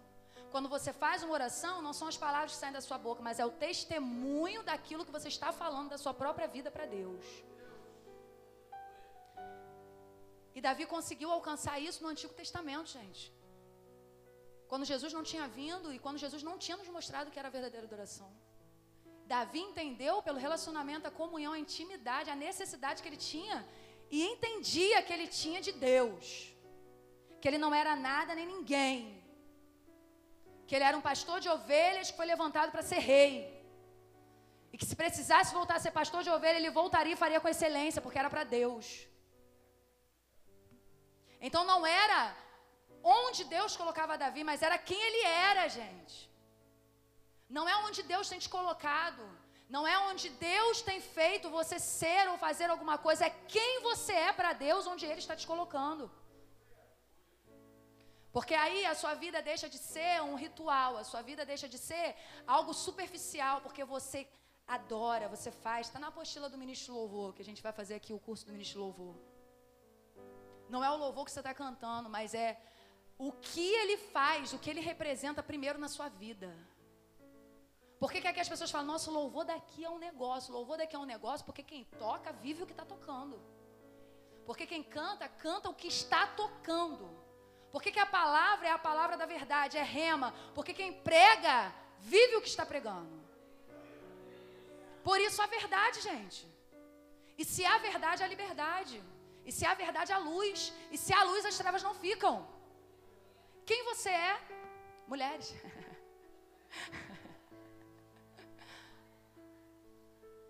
Não é o que você faz, mas é quem você é quando você faz. O maior sacrifício não era o material, o elemento abatido, e sim um coração fazendo algo inédito, fora do padrão humano. Ao grande eu sou. O nome disso é sacrifício vivo. É fazer algo inédito, fora do padrão humano. O que, que você foi acostumado a fazer como adoração? Grandioso Deus, eterno Pai. Primeiro eu quero te pedir para que o Senhor perdoe pelos meus pecados. pelas minhas falhas, pelos meus erros, pelos meus pensamentos, por aquilo que eu faço, por aquilo que eu penso, por aquilo que... Segundo, eu quero te pedir, entende que, que é um mecânico, que é algo mecânico? Isso aqui é padrão humano, gente. Vamos começar o nosso culto. Vamos cantar isso. Vamos dar oportunidade para fulano de tal. Vamos não sei o que, vamos não sei o que. Isso aqui é padrão humano. E padrão humano não é adoração sincera. Padrão humano não é sacrifício vivo. Se Davi fizesse como todo mundo fez, o cara não estava na história hoje, gente.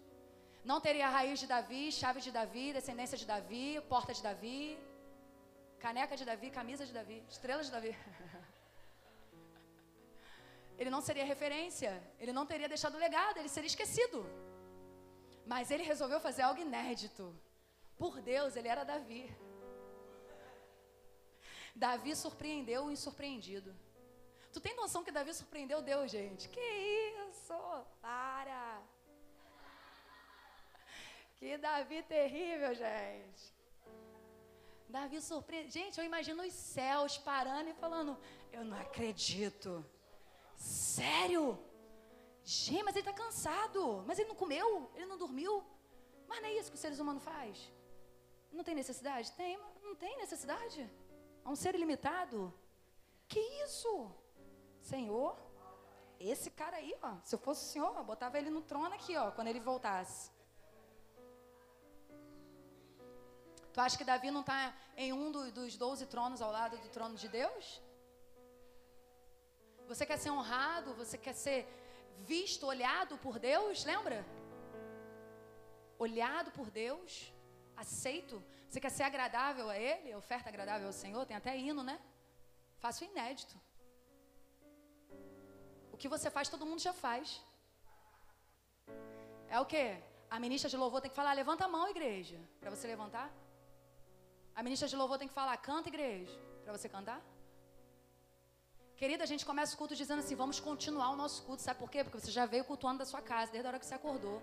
Se não for assim, não é verdade.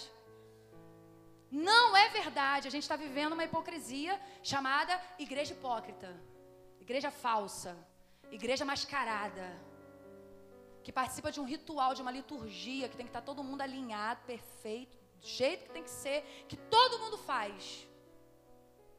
Ou você sai do padrão humano, porque não vos conformeis com o padrão desse mundo, mas transformai-vos pela renovação do vosso entendimento, para experimentar a boa, perfeita, agradável vontade de Deus. Ou então você não vai experimentar a boa, perfeita, agradável vontade de Deus. Saia do padrão humano, surpreenda o insurpreendido, mas Deus não pode ser surpreendido, você que pensa. Na adoração você surpreende a Ele. Quando você não paralisa nos limites, nos limites humanos e naturais, quando você consegue transportar o natural e chega na visão espiritual. Quando seus olhos estão focados nele, aí você consegue surpreender a ele. Lucas 22, 61. Agora nós vamos para o Antigo Testamento. Agora eu vou te dar um exemplo no, antigo, no Novo. No Novo, desculpa. Estou muito empolgada. Fechamos aqui a história de, de Davi. Se você quiser saber mais sobre esse assunto de Davi, Compre o meu livro, que já já estará nas bancas. Estou escrevendo um livro sobre adoração. Então, Lucas 22, 61. Olha só o que Jesus disse. O que, que aconteceu aqui, gente? Jesus disse assim para Pedro: Pedro, me negarás. Não foi? Pedro, tu me amas? Te amo, Senhor. Então, antes que o galo cante, você vai me negar. Estou para te dizer isso. Que isso? Jamais, Senhor. É o que está acontecendo? Jesus está sendo levado para ser sacrificado, né? E Pedro está lá no meio do povo, e o povo começa, ele é um deles, ele é um deles, ele, não, não sou eu, não sou eu. Na terceira vez que Pedro fala, não sou eu, o que, que acontece? Um filme de terror. Porque mesmo negando a Jesus, Pedro está olhando para ele. Entendeu? Ali, ó. O Senhor voltou-se e olhou. Quando Pedro nega ele a terceira vez que o galo canta, eu imagino Jesus assim, ó, ó, sendo arrebentado, tal, aquilo tudo. E aí, quando o galo canta, Jesus faz assim, ó. Olha para Pedro. Não, não é meu olhar, não, porque o olhar dele é de amor. O meu é de quê? Sangue no olho. Jesus olha para Pedro. O Senhor voltou, se olhou diretamente para Pedro. Então Pedro se lembrou da palavra que o Senhor lhe tinha dito. Antes que o galo cante hoje, você me negará três vezes. O olhar de Jesus para Pedro faz ele lembrar da palavra de Jesus. E, e Pedro estava olhando para Jesus. Mesmo negando a Jesus, Pedro estava olhando para ele. E por isso Pedro se arrependeu. Não foi igual Caim. Lembra de Caim? Que mesmo sendo perguntado, não se arrependeu? Pedro, só em olhar para Jesus, à distância, ele nem estava perto. Ele se arrependeu. E aí no versículo 62, vai dizer que Pedro, ele chora amargamente. É um choro de arrependimento, gente. É aquele choro que você fala: Meu Deus, me aceita de volta, deu ruim para mim. Eu te neguei, o Senhor me avisou, eu não ouvi, me perdoa. É o choro de que eu não vou errar de novo, me dá mais uma chance. É esse choro que Deus espera de nós quando nós erramos. Não é um choro de Caim. Por acaso sou eu, babado meu irmão? Não é a atitude de Caim que Deus quer de nós. Jesus sabe que nós não somos perfeitos. Ele não está olhando para nós como seres perfeitos. Ele está olhando para nós como seres que se arrependem e voltam para o caminho quando necessário. Pedro, nesse momento, ele volta para o caminho. Ele volta para Jesus. Jesus não precisou dar um chamadão de Pedro, gente, porque Pedro conhecia o olhar de Jesus. E adorar é ver, estar perto, contemplar ter intimidade, tudo isso é adorar. Tudo isso mais pouco. Se o foco da adoração estiver em Jesus, ela será verdadeira. O foco de Caim não estava em Deus, então a adoração não era verdadeira. O foco de Davi era Deus, então a adoração era verdadeira. O foco de Pedro era Jesus, então a adoração dele era verdadeira, mesmo ele errando. Ele se arrepende e volta. Eu não estou aqui dizendo que você pode errar e viver, oba, estou errando. Não. Eu estou falando que você vai errar enquanto você estiver aqui nessa terra, mas você vai se arrepender e não vai voltar a cometer o erro. Você não vai viver na prática do erro, do pecado. Não há possibilidade de olhar para Jesus e não adorá-lo. Pedro só adorou a Jesus porque olhou para ele. Se o seu foco é Jesus, é impossível você não adorar Ele. Como que você olha para Jesus e não adora? Não tem como, gente. Não existe essa possibilidade. Então por que eu não consigo adorar, pastor? Porque os seus olhos não estão em Jesus. Os seus olhos estão no seu coração, nos seus desejos, nas suas vontades, nos seus problemas. Os seus olhos estão nos outros que estão à sua volta. Os seus olhos estão nos erros das pessoas, nos defeitos das pessoas, nos defeitos dos líderes. Os seus erros, seus olhos estão assim desfocados. Mas quando seus olhos mantiverem um foco, que é o nosso alvo, prossigo para o alvo, para o prêmio da soberana vocação, que está em Cristo Jesus, quando os nossos olhos estão em Cristo Jesus, a nossa vida é adorar Ele. Você não sabe fazer outra coisa. Você não sabe fazer outra coisa. Porque o seu amor, a sua dedicação, o seu carinho, está tudo voltado para Ele. Você entende isso, igreja? Amém? Aleluia. Sabe por que você não consegue adorar de verdade? Porque seus olhos não estão em Jesus. Às vezes eu falo isso aqui, gente. Olha para Jesus. Olha para Jesus. Aí você fica onde? Cadê Jesus, gente? Jesus está dentro de você.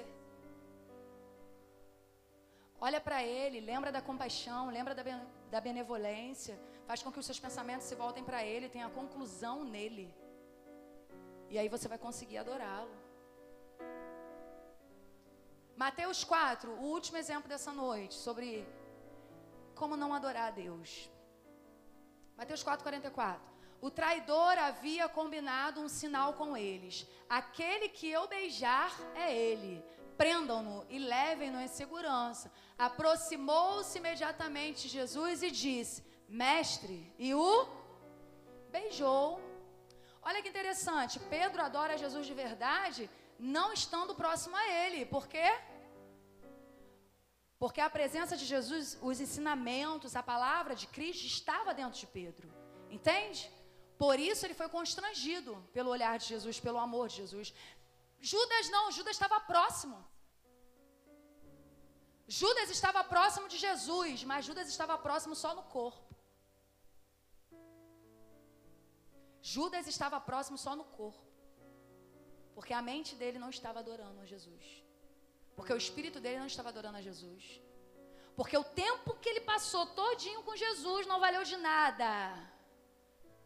Nenhuma palavra que Jesus disse entrou no coração dele na mente dele. A ponto de o fato de se aproximar de Jesus e beijar não constrangiu Judas e não o fez se arrepender. Aí eu tenho uma pergunta para te fazer. Que é isso, pastora? Forte isso, né? Forte. Eu tenho uma pergunta para te, te fazer. Oi? Mateus 4. Mateus 14. Gente, o que está acontecendo com a minha pessoa que fiz o negócio todo errado?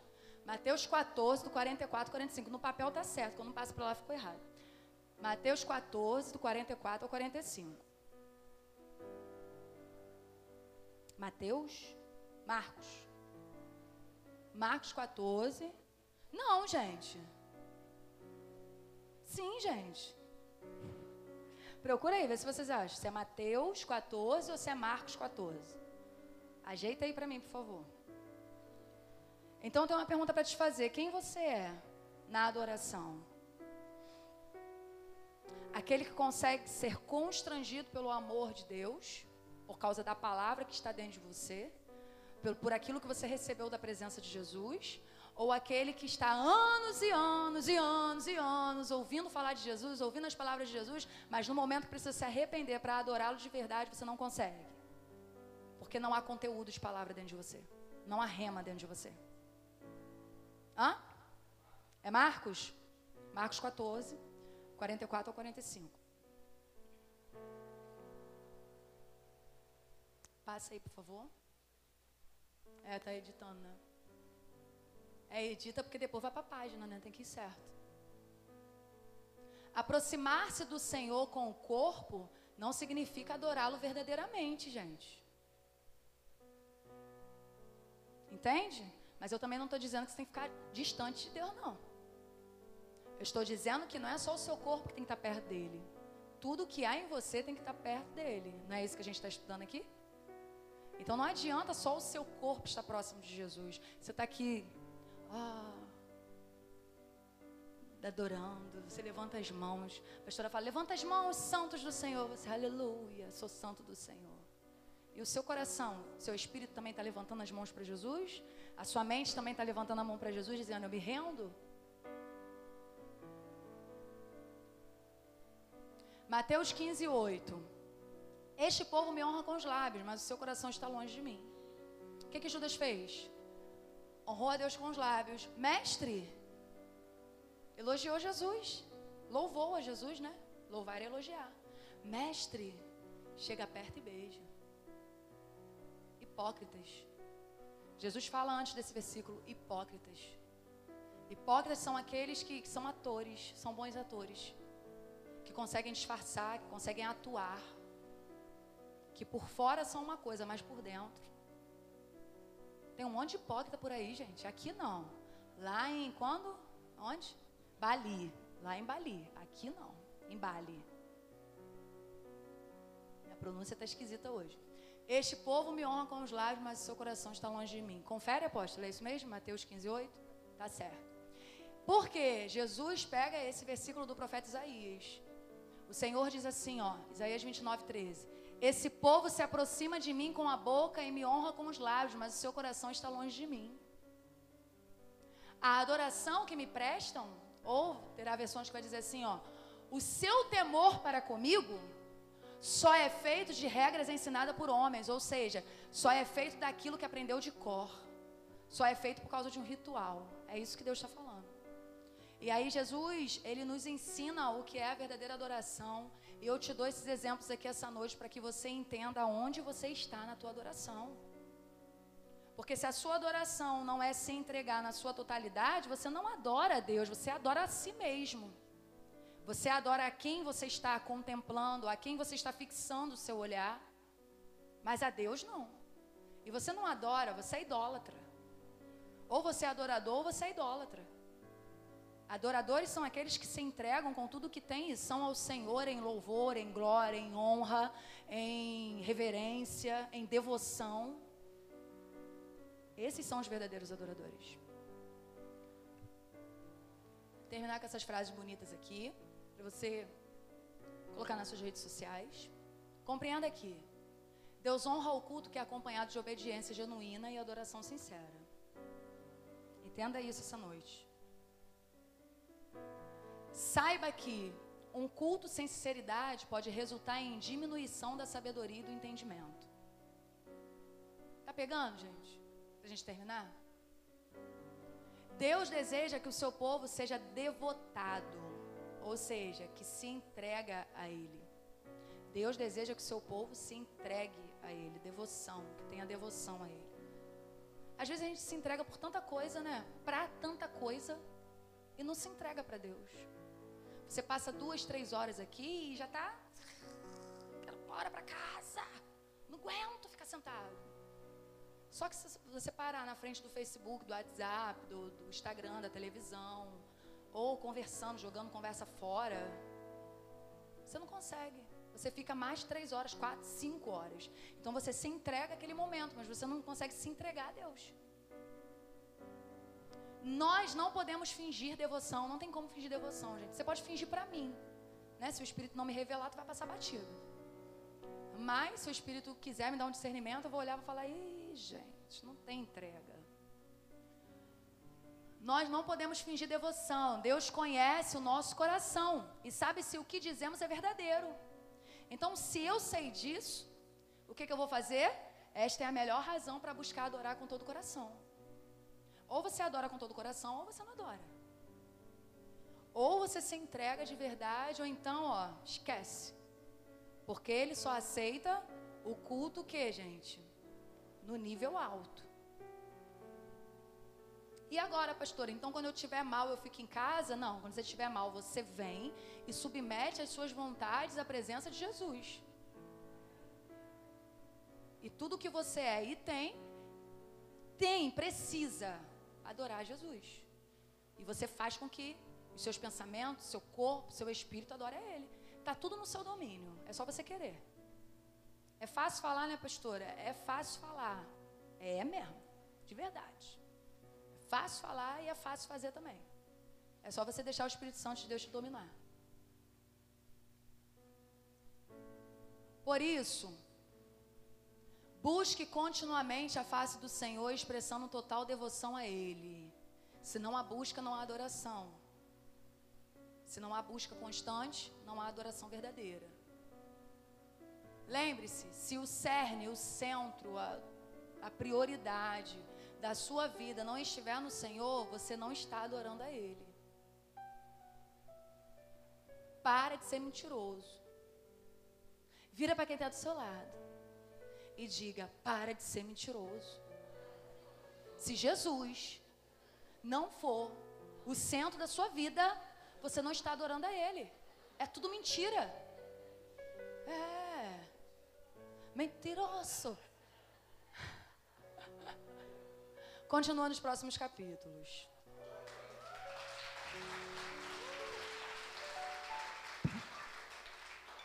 Amém? Vou te convidar a ficar de pé. Queria que você fizesse uma oração junto comigo. Vamos cantar aqui. Nós falamos que Jesus Cristo é o quê? Oi? Lê, gente, ali, ó. Isso. Jesus Cristo é o quê? Muito bem. Lembra que nós falamos de Logos e Rema? Então, lembrou. Aí no segundo, nós falamos que Jesus Cristo é o quê? Muito bem. Bios e Zoe. Viu, gente? Vocês são muito inteligentes. Bios, vida natural. Zoe, vida mais unção. Não é isso? É, isso aí. Que isso. Terceiro, Jesus Cristo, o. Vamos lá, gente. Jesus Cristo, o. Muito bem. Jesus Cristo adorado. Domingo passado nós falamos sobre adoração, que só dá para adorar Jesus Cristo. O que passa disso é o que? Idolatria. Não dá para adorar outro que não seja Jesus. Ele é digno da nossa adoração. E hoje nós vamos falar sobre Jesus Cristo, Cordeiro de Deus. Está preparado? Então vamos lá. Oi? Aulas. A mídia está sinistra. Parabéns para a mídia. Deus abençoe os nossos Dedel, líder e a equipe dele aí. Que graças a Deus. Oi? Os nossos Dedel? Graças a Deus, através da mídia, a igreja está alcançando outros países, gente. Jesus Cristo disse assim: ó, ide por todo mundo. Ele não disse se podia ser pela internet. Então, a gente vai por todo mundo através da internet também. Com certeza um dia nós iremos pessoalmente, mas por enquanto nós vamos através da internet, que é o meio que pode ser usado para ser uma bênção nas nossas vidas. Amém? Então, Jesus Cristo, Cordeiro de Deus. Gente, deixa eu falar uma coisa para vocês. Eu quero que vocês entendam por que a palavra de Deus é, simboliza Jesus como cordeiro. E isso vem desde o Antigo Testamento. Os judeus, né, eles acreditavam que eles acreditavam na promessa de que um Messias viria para trazer salvação, de que o Messias viria para salvá-los. Você vai ver isso desde o livro de Gênesis. Eles vieram com toda a sua descendência acreditando que o Messias surgiria para salvá-los. Só que, veja bem, a partir de Josué no deserto, né? Moisés morreu, quem assumiu a liderança do povo foi Josué. A partir daquele momento eles começaram a lutar, lutar guerras, né? Depois que eles saíram do deserto para conquistar a terra prometida, eles tiveram que lutar. Então, preste atenção aqui. Os judeus, eles eram guerreiros. Os judeus, eles estavam acostumados a lutar, guerrear para conseguir algo. Então, na mente deles, eles acreditavam que o Messias viria como um guerreiro. Aquele cara que lutaria as nações e, e derrotaria as nações, os reis, os reinados. Eles idealizavam o Messias assim. Então, quando Jesus veio da forma que ele veio, como homem, com toda a humildade, com toda a submissão, com toda a reverência, com toda a obediência, muitos dos judeus não acreditaram em Jesus como Messias. Por quê? Porque eles formaram uma figura de um Jesus que seria um general, que seria alguém que conquistaria a salvação, né, para eles através de uma guerra física. Eles não entendiam que Jesus lutou uma guerra espiritual para nos dar salvação. Então, eu só queria que você entendesse isso. E só para a gente começar aqui, ó, no Antigo Testamento, Jesus, o Cordeiro de Deus, que traz sacrifício, libertação e recomeço. Isso aí você vai encontrar em, no Antigo Testamento, em Êxodo, capítulo 12. Então você vai anotar e vai ler em casa, Êxodo capítulo 12. O que está escrito em Êxodo capítulo 12? Alguém sabe? Sem abrir a Bíblia.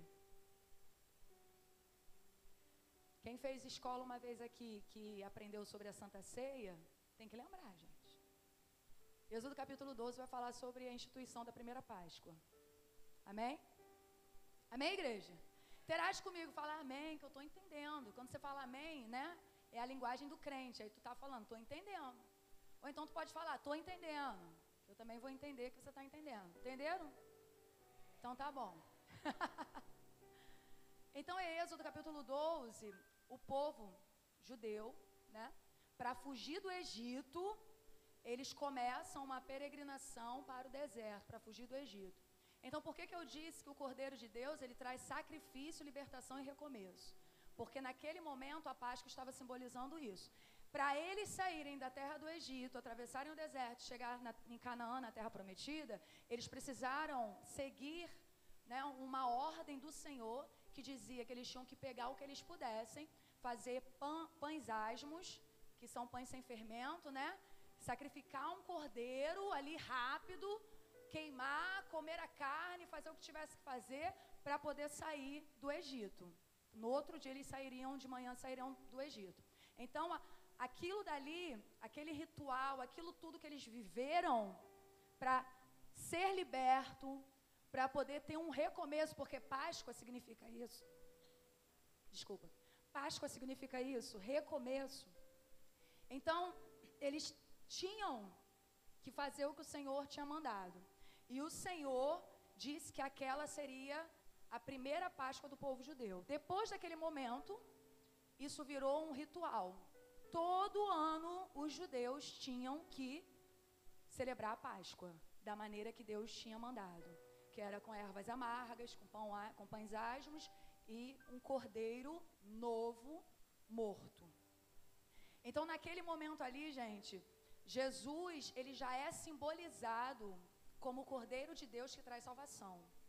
Naquele momento, os judeus estavam dizendo, né, declarando, proclamando através daquele ato, mesmo que eles não soubessem, mas eles já estavam declarando que um dia o Cordeiro de Deus viria e morreria pelos seus pecados e dariam a eles um novo, um novo recomeço, não porque é redundância, dariam a eles um recomeço, dariam a eles a libertação, dariam a eles a salvação, assim como aquele ato fez com eles naquele momento. Você está entendendo isso? Você precisa entender o início para que você acompanhe o meio e o fim da, da ministração, para você entender quem é Jesus. Então, 90% das ocorrências da palavra cordeiro no Antigo Testamento sempre vai se referir a ofertas e sacrifícios a Deus. Então, toda vez que é anunciado cordeiro no Antigo Testamento, está totalmente voltado para ofertas e sacrifícios a Deus. Os sacrifícios no Antigo Testamento, gente, podiam ser com ofertas de produtos da terra, né? Que nós falamos domingo passado sobre Abel. Lembra? Abel? Caim, Abel? Caim deu do que ele cultivava, né? Na terra. E Abel deu do animal, dos animais, da, da ovelha, do carneiro, do, do cordeiro. Então, os sacrifícios no Antigo Testamento, eles podiam ser ofertados de produtos da terra ou animais, mas principalmente do cordeiro. Então, toda vez que você vê, toda vez que você lê, que estudar o Antigo Testamento, você vai ver aquele povo entregando a Deus um sacrifício através de um animal ou através de uma oferta de o que eu falei? Da terra, de produtos da terra. Então, eles já estavam habituados a fazer um sacrifício ao Senhor através de um cordeiro. Então, eles entendiam, preste atenção nisso aqui, eles entendiam que o cordeiro era o animal que levava toda a culpa deles. O cordeiro era o animal que trouxe um recomeço para eles. O cordeiro era o animal que trouxe a libertação, que trouxe a salvação deles. Eles foram libertos do Egito para Canaã. E você sabe que Egito simboliza o mundo, simboliza uma, uma vida aprisionada ao pecado, uma vida aprisionada às coisas do inferno. Então o Egito simboliza isso.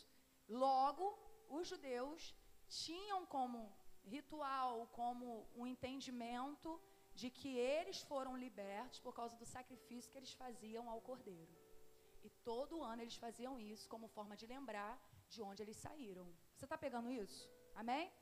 Então vamos aqui. Jesus Cristo é o Cordeiro da provisão. Em Gênesis capítulo 22, nós vamos ver a história de Abraão e Isaac. Você sabe que Abraão demorou, né, para ter um filho. E aí, quando Deus deu, Deus deu um filho dele, não quando ele conseguiu pelos meios dele, né? Mas quando Deus deu um filho para ele, Deus deu Isaac. E Abraão já tinha 100 anos e Sara já tinha 90 anos e Deus deu Isaac para eles. E quando Isaac chegou na adolescência, o que, que aconteceu? Deus pediu Isaac para Abraão. O que, que Abraão fez? Entregou. Abraão sobe até o monte para poder sacrificar o seu próprio filho, sabendo que ele estava subindo para sacrificar o seu próprio filho. E naquele momento ali, quando ele está perto de sacrificar o seu filho, Isaac diz, diz para o pai dele: Meu pai. Abraão responde, né? Sim, meu filho. Isaac perguntou: As brasas e a lenha estão aqui, mas onde está o que, igreja? Para o holocausto. Onde está o que? Por quê? Porque naquela época, como era oferecido o sacrifício? Cordeiro, ok? Então ali, versículo 8, respondeu Abraão: Deus mesmo há de prover o cordeiro para o holocausto, meu filho. E os dois continuaram a caminhar juntos. Quando chegou lá em cima, o que, que aconteceu? Isaac lá deitadinho na pedra, obediente, servo, né? Deitou para ser sacrificado. E aí o que, que acontece? Deus chama Abraão e diz o quê? Não precisa mais fazer, você já me provou a sua fidelidade. Deixa eu te falar uma coisa, deixa eu abrir um parênteses aqui, que isso nem estava no script, mas é algo que o Senhor nos deu como revelação há algum tempo. Abraão, Deus é um Deus que trabalha na legalidade, você entende isso? Amém? Você entende isso? Deus ele é um Deus que trabalha na legalidade. Para algo acontecer na frente, nós precisamos abrir uma porta atrás. Pega isso. Nós, nós aprendemos aqui de manhã que as potestades significam autoridade, não é isso? Mas a autoridade que os principados e potestades têm, autoridade sobre pessoas, mas a autoridade que as potestades e principados têm, acontecem quando nós damos essa autoridade para eles. Você entende isso? Quando nós damos autoridade para o inferno, aí ele passa a ter autoridade, porque ele não tem autoridade nenhuma. O único que tem autoridade é Deus. Deus tem autoridade independente se você dá espaço para ele ou não. Ele continua sendo o Deus da autoridade, o Deus do poder, o Deus do domínio. O inferno não. O inferno precisa do, da nossa autorização para agir. O inferno precisa da nossa brecha, como as pessoas gostam de dizer, né? Que as pessoas, não, porque deu uma brecha. Então, realmente, o inferno precisa disso. Então, aqui nesse momento de Gênesis, Gênesis capítulo 22, o que Deus fez ali, além de provar a fé de Abraão, por isso que ele foi considerado o pai da, da fé, o nosso pai da fé, né? Além de Deus trazer essa prova para ele, porque Deus te prova, você sabia disso? Você sabia? Pastor, eu estou passando uma provação do inferno. Não, o inferno não te prova, o inferno te tenta. Provação só vem de Deus. O que, que Deus faz? Ele prova a tua fé. Ele vê, né? Ele, ele permite situações, ou ele pede algo a você, para ver se realmente você tem fé nele. Para ver se realmente o que você está aprendendo aqui está valendo na sua vida. Para ver se realmente você não só fala, mas faz. Porque é muito fácil você dizer para alguém assim: calma, vai passar, crê em Deus, tenha fé. Mas quando você está vivendo um negócio, né? Para falar para os outros é mole. Voltando aqui, então o que, que Deus fez? Deus, através de Abraão, abriu uma porta de legalidade para que um pai pudesse sacrificar um filho. Entende isso? Então, por causa da obediência de Abraão, Deus poderia legalmente na terra sacrificar o seu filho, porque alguém ia sacrificar o filho por obediência. Pegou isso? Se ficou, não ficou meio entendido, não, não entendi, pastor. Depois você me procura que eu te, te dou um estudo sobre isso. Então ali, ó, Jesus ele é tipificado, tipificado no Antigo Testamento através do Cordeiro muitas vezes. E nesse momento aqui, Jesus está sendo tipificado através do Cordeiro como Deus da provisão. Abraão colocou o nome daquele lugar de Jeová Jirê, Deus proverá. Então, o Cordeiro de Deus é aquele que provê. Diga assim: o Cordeiro de Deus é aquele que traz libertação, sacrifício, recomeço e provisão. Nesses minutos que você está aqui, você aprendeu isso tudo. Você sabia disso? Você já aprendeu quatro características ou quatro dádivas ou bênçãos das quais o Cordeiro de Deus nos oferece. Cordeiro no grego, aquela palavra bonita, qualquer coisa você pode botar no teu filho. Significa o quê? Pequeno cordeiro. O que é o pequeno cordeiro? O filhote da Filhote de? Vamos, gente? Isso, muito bem. O que, que é a ovelha? Quando você pensa em ovelha, você pensa em que característica dela? Hã? Mansa. Bonita. Hã? Hã? Fofa. Mais que? Isso aí, isso tudo aí. Agora você pensa, sabe em quem? Maria. Por que, que Maria foi escolhida? Porque a mãe de Jesus precisava ser o quê? Uma ovelha.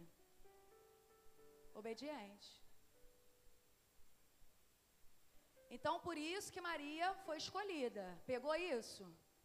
Abrindo parênteses aqui antes de eu, de eu introduzi lá no Novo Testamento. Nem cheguei lá ainda, mas já estou te falando. Pequeno cordeiro que é filhote de ovelha. Então não podia ter sido qualquer uma escolhida. Não podia ser uma mulher insubmissa. Não podia ser uma mulher autoritária. Não podia ser uma mulher esquisita. Não podia ser uma mulher feminista. Tinha que ser uma mulher submissa, obediente. Entende? Então ali, ó, gentil, compassivo, dedicado, inofensivo, fácil de ser capturado e fraco. Você olha para o cordeiro e ele aparentemente é o quê? Fraquinho, né? Isso aí. Aqui. Vamos lá. Guarda isso aí o que é um cordeiro, hein, gente? Algumas outras características do, do cordeiro. Eu vou sair do, do, do original, né? Do significado original e eu vou para as características do que a gente vê no próprio animal, no cordeiro. Amém, igreja? Vamos comigo? Vamos lá. Cordeiro é o mesmo que misericórdia. Admirável por sua mansidão e por fornecer o que? Lã. O que vestir, correto? E alimentos através de sua carne, o que comer. Com a humildade de um servo. O cordeiro oferece isso tudo sem reclamar.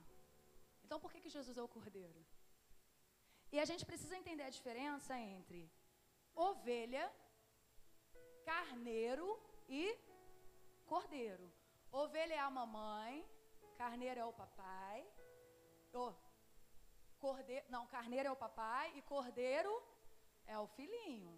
Entenderam, gente?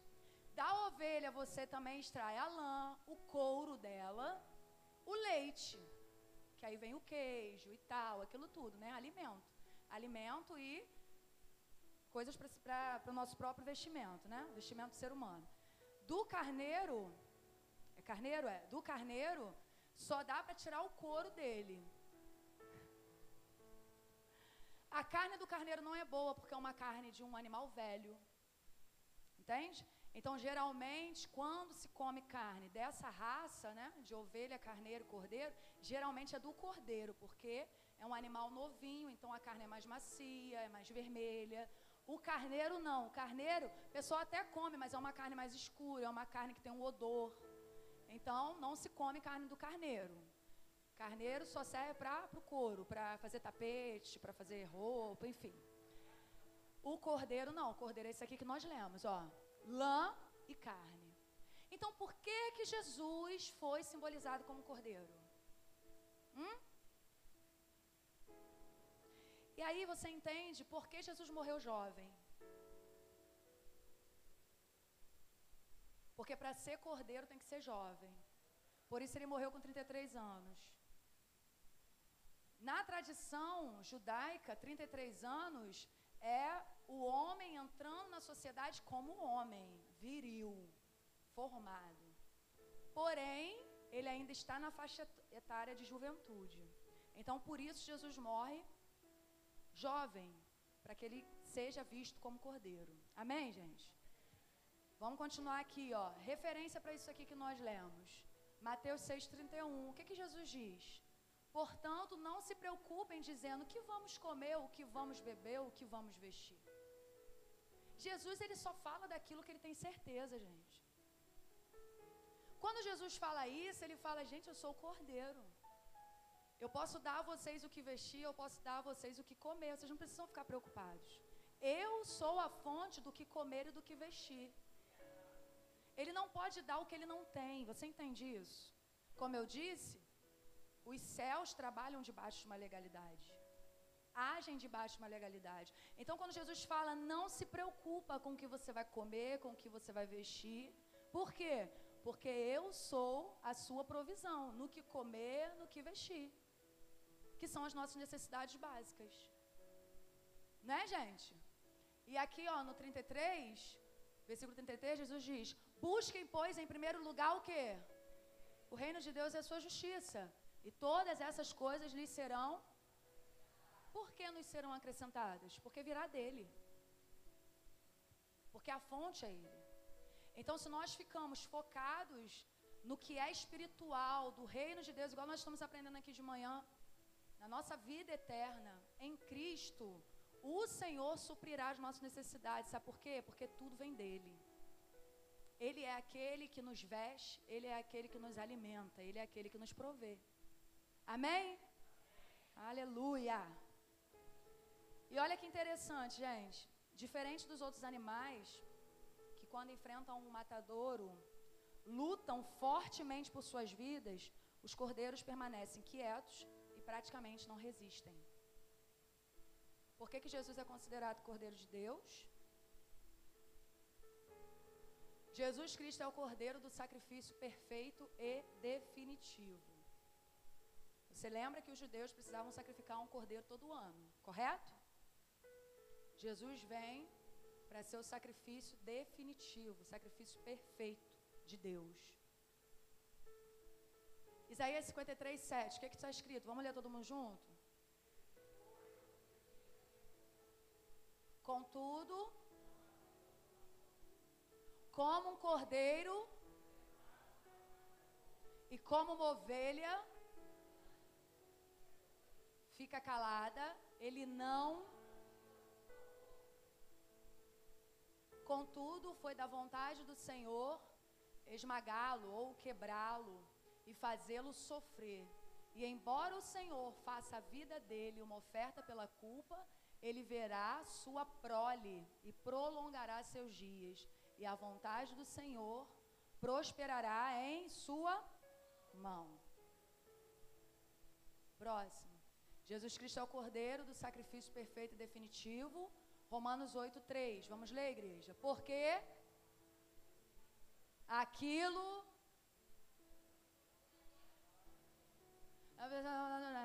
Vamos lá, todo mundo. Porque aquilo que a lei fora incapaz de fazer, por estar enfraquecida pela carne, Deus o fez, enviando seu próprio filho a semelhança do homem pecador, como oferta pelo pecado, e assim condenou o pecado na carne. E depois em casa, você vai ler Hebreus capítulo 10, para você entender sobre esse sacrifício que saiu do Antigo Testamento e definiu no Novo Testamento. Definitivamente, nós não precisamos mais sacrificar os cordeirinhos, porque o Cordeiro de Deus foi sacrificado por nós. Amém, igreja? Mais um. Jesus Cristo é o Cordeiro de Deus que faz o quê? Ah, agora nós entramos na parte do Novo Testamento. Jesus Cristo é o Cordeiro de Deus que tira o pecado do mundo. 1 Coríntios 5. Livrem-se do fermento velho, para que sejam massa nova e sem fermento, como realmente são. Pois Cristo, nosso Cordeiro Pascal, foi. O apóstolo Paulo estava ensinando aquele povo de que eles não precisavam mais andar na teoria, né? De que eles não precisavam mais andar como João, que nós estudamos aqui anteriormente, nos outros domingos, como João Batista estava ministrando, pregando para aquele povo, de que eles precisavam sair da teoria e entrar na prática. O que estava acontecendo com aquele povo é que eles estavam acostumados com os rituais. Eles precisavam de um ritual para ter certeza que Deus estava perdoando eles. Quando na verdade, ritual não te leva à adoração verdadeira, não é isso que nós aprendemos no ano passado? O ritual não te levará à adoração verdadeira. O ritual não te levará à palavra rema. Porque no ritual você é forçado, no ritual você é como se fosse robotizado. Né? Nós falamos sobre isso aqui. O que precisa fluir de você é o que está dentro do seu coração. O Senhor, Ele não quer de nós, seres humanos, perfeição, porque a perfeição Ele vem em nós através de Cristo.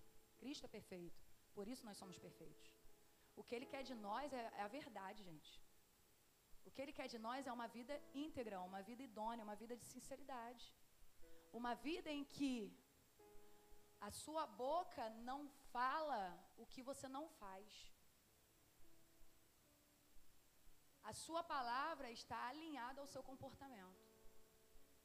Hoje nós vivemos o que nós vimos aqui na encenação. Mãos levantadas adorando ao Senhor, e na verdade o coração está adorando a outro Deus. Não é isso que o Senhor tem para nós. O que o Senhor tem para nós é algo maior do que um ritual, é algo maior do que uma forçação. É algo maior do que uma falsidade, uma hipocrisia. Quando o Senhor chama, né, quando Jesus chama hipócritas, ele está dizendo: vocês são atores. Vocês são atores que usam um personagem para dizer que são de Deus. E nós vemos, infelizmente, nos dias de hoje, igrejas vivendo isso, cristãos, entre aspas, vivendo isso, gente. Uma hipocrisia. Pessoas que se reúnem para ser atores dentro da igreja, em que estão acostumadas como um robô, né? Através do ministro louvor, levanta suas mãos, você levanta, dança, você dança, pula, você pula. O pastor diz, dá glória a Deus, você dá glória a Deus, mas nada está vindo de dentro do seu coração. Nada está vindo de dentro do coração das, daquelas pessoas. E o Senhor não está recebendo. Nós vimos isso domingo passado, na palavra. O Senhor não está recebendo, ele nem está vendo. Então, o apóstolo Paulo está falando isso para essa igreja. Livre-se do que é velho. Livre-se da doutrina humana, livre-se dos tradicionalismos. Seja sincero diante do Senhor. Pai, o negócio é o seguinte: deu ruim. Não está dando para fazer esse negócio aí, não. Está difícil de, de não trair. Está difícil de não roubar. Está difícil de não mentir. Me ajuda. Me ajuda porque eu quero mudar. Assina seus boletos, paga seus boletos. As consequências das suas atitudes, as consequências, os resultados daquilo que você escolheu para sua própria vida. E recomeça, gente. Se você ainda está vivo, então dá tempo de você recomeçar. Se você ainda está vivo, o Senhor se apresenta hoje para você como o Cordeiro de Deus que quer trazer um recomeço para você, mas você tem que querer. Você precisa querer. A palavra de Deus precisa entrar em você, porque a palavra de Deus é Jesus. E quando Jesus entrar em você, a sua vontade da carne não vai te dominar. Os seus desejos como ser humaninho da natureza caída não vai te dominar. Então o apóstolo Paulo está falando isso para a igreja de Corinto, Corinto, para os corintianos. Nosso Cordeiro Pascal foi sacrificado. Então chega de viver na hipocrisia. Viva a verdade, porque se ele está dentro de você, não tem como você se desviar para mentira. Entende, igreja? Amém? Amém. Jesus Cristo é o Cordeiro de Deus que tira o pecado do mundo. Isaías 53, 6. Todos nós, tal qual ovelhas, nos desviamos. Cada um de nós se voltou para o seu próprio caminho. E o Senhor fez cair sobre ele a iniquidade de todos. O pecado, os erros, a culpa de todos. Era necessário um cordeiro da mesma origem que nós, para nos libertar do que só nós sabemos que estamos aprisionados. Entende? O animal, animal, não tem consciência do que o ser humano vive. Então era necessário alguém da mesma raça, vamos assim dizer, raça humana, para que quando ele fosse sacrificado, todos os desejos da carne, todas as vontades da carne fossem sacrificadas junto com ele, para que nós não fôssemos mais dominados por isso. Você está alcançando isso?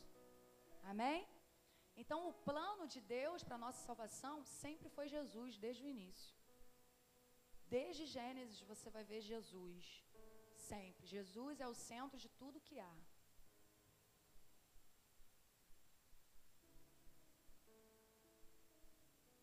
Dedéu, me destrava, Dedéu.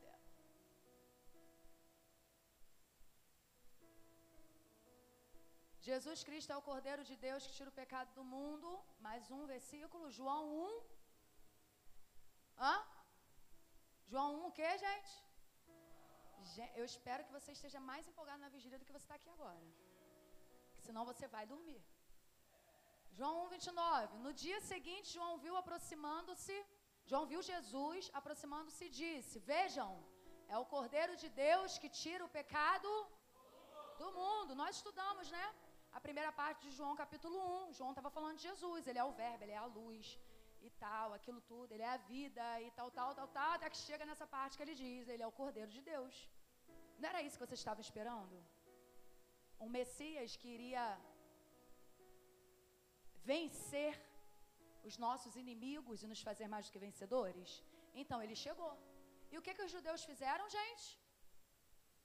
Não acreditaram, rejeitaram. Não foi isso que a gente leu? Vim para os que eram meus, mas os meus não receberam. João disse isso. Ele veio para o que era seus e os seus não receberam. Então ali, ó. Vejam. É o Cordeiro de Deus que tira o pecado do mundo. Essa versão é NVI. E aqui, ó, vamos discernir algumas coisinhas aqui, ó. Pecado. Quando João disse assim, ó, Eis o Cordeiro de Deus que tira o pecado do mundo. Cordeiro, você já viu o que, que é, né? Lá no início. Agora vamos ver o que é pecado. Esse nome ali em grego, que você não vai colocar no seu filho, nem na sua filha. Um, dois significados, porque são vários no grego e no hebraico, mas um deles é perder o objetivo, perder a origem. Então o que é o pecado? Perder a quando Satanás trouxe o pecado para o homem, o que, que Satanás queria que o homem fizesse? Isso. Qual é a sua origem? Cristo. Qual é a sua origem? Céus. A gente aprendeu aqui de manhã. Nós viemos do céu e voltaremos para lá. Né? O nosso espírito voltará para o céu. E se você for salvo em Jesus Cristo, a sua alma também voltará para o céu. A sua mente, seus pensamentos, enfim né? Senão eu vou entrar nesse, nessa questão aí de fecha. Então, o objetivo de Satanás, gente, era fazer com que o homem perdesse sua origem. Por quê? Porque ele perdeu. Se Satanás conseguir fazer você perder sua origem, ele conseguiu o objetivo dele desde o início do mundo, desde a criação. E o que, que ele quer o que, que o inferno quer contra nós? Que nós atendamos os desejos da nossa carne. Porque atitudes carnais alimentam o inferno. Você sabia disso? O que, que, são as atitudes carnais? Depois de você ler Gálatas, capítulo 5, a partir do versículo 19. Obras da carne. Você vai ver o que, que é. Você vai ver, mas eu vou te dar um spoiler agora para você ficar esperto. Você vai ver que é adultério, prostituição, fornicação, feitiçaria, inimizade, lascívia, que é desejo sexual desenfreado, por aí vai. Então, se a nossa natureza carnal, como nós aprendemos também num desses domingos, se a nossa natureza carnal falar mais alto na nossa vida, nós estaremos perdendo nosso objetivo, porque você não veio para essa terra para fazer o que você quer, ok? Ué, pastor, como assim é isso aí mesmo? Você não veio nessa terra para fazer o que você quer, porque se você fizer o que você quer, você vai fazer a vontade do capeta. Sabe por quê? Você, ser humano, nervosinho, nervosinha do jeito que você é, o que, que você quer? Roubar, matar e destruir, gente. A sua vontade é essa. Vai falar que você nunca quis matar ninguém na tua vida. Que isso, pastora? Jamais. Eu só oro a Deus, Senhor, conserta e leva. Mas eu mesmo nunca quis. Ué, gente. Deu a morte na mão de alguém, né? Mas a sua vontade é que a pessoa morra. Vai falar que você nunca roubou. Ah, pastora, nunca roubei nada de ninguém. Mas não é só isso, não. Você já foi ladrão de alegria de alguém, a pessoa estava feliz, você chegou lá e fez questão de dar uma má notícia, fez questão de, de criticar, fez, você roubou a alegria de alguém. Então você foi ladrão. Tem gente aqui que talvez já tenha até tirado pessoas da igreja por causa do seu caráter, por causa da sua personalidade, por causa do seu gênio forte. Gênio da lâmpada. Que eu tenho um gênio forte, pastora, eu não consigo ficar quieto. Dou três tapas no teu gênio que ele volta para a lâmpada rápido. É rápido. Então você roubou alguém, roubou a oportunidade da pessoa ser salva em Jesus Cristo. Quantas pessoas estiveram do seu lado e você não falou da salvação? Roubou a oportunidade delas serem salvas. Entende? Destruir. Tem gente aqui que já destruiu família, gente. Ah. Como, pastora? Sendo amante do homem, sendo amante da mulher. Destruiu. Quantas coisas a gente já não destruiu, gente? Da vida de alguém ou da nossa própria vida. Né? Porque às vezes a gente não faz o que é para ser feito e a gente acaba se destruindo e destruindo quem está à nossa volta. Então, a nossa origem é essa: roubar, matar e destruir. Por quê? A nossa origem não. O que Satanás quer que nós sejamos é isso: é perder o nosso objetivo e perder a nossa origem. Por isso que ele implantou o pecado no planeta Terra. Por isso que ele implantou o pecado na humanidade. Porque o que ele quer é que a humanidade perca a sua direção, perca o seu objetivo. É por isso que o apóstolo Paulo disse assim: ó, prossigo para o alvo. Esquecendo-me das coisas que para trás ficam, prossigo para o alvo. Sabe o que Satanás quer que você faça também para você perder seu objetivo? Que você fique voltando no seu passado toda hora. Porque quando você volta, você perde seu objetivo. O apóstolo Paulo disse: prosseguir. Prosseguir é adiante, gente, é à frente. Porque se você retrocede, você não está prosseguindo, você está retrocedendo. E retrocedendo, você perde seu objetivo. Imagina que você está num campo, numa guerra em que você precisa chegar do outro lado. Quanto mais você recua, mais perto do inimigo você fica. E aí você perde o objetivo. Porque não tem ninguém que recue sem olhar para trás, deixando de olhar para frente. Olhando para trás, você perde seu objetivo. Satanás vai fazer você voltar toda hora e olhar para trás toda hora. E virar uma estátua de sal. Olhou para trás, se deu mal a mulher de Ló, virou uma estátua de sal. Quem olha para trás vira uma estátua de sal. Cuidado, onde estão os seus olhos? Onde está a sua atenção?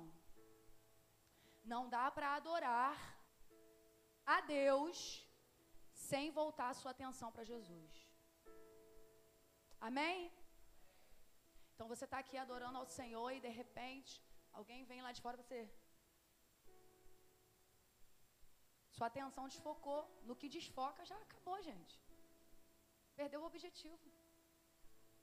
E ali, ó, tira Eis o Cordeiro de Deus que tira o pecado do mundo. Tira, levar a força.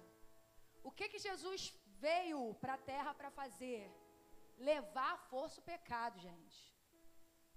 Levar a força a falta de objetivo levar à força o pecado para que nós voltemos para o nosso objetivo, para a nossa origem.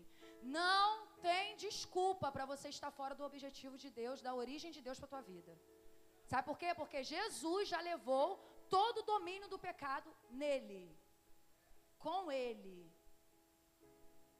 Então hoje você vive uma vida pecaminosa, vivendo as obras da carne, fazendo o que a sua carne quer, os seus desejos quer, porque você quer. Que isso, pastor? Não sabe como é difícil. O que, que é mais fácil?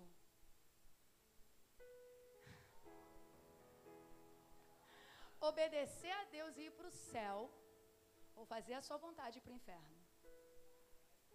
Vai pro. Quem faz suas próprias vontades vai para o inferno. E você deve estar tá aí pensando: não, mas dá tempo. Oi? Quem te disse? Falar igual falava, quem te dive? Talvez não vai dar tempo não, hein? Tô aqui só, não tô querendo te deixar com medo não. Tá? Mas ali do portão para fora tem uns demônios que ficam ali só esperando a rica oportunidade.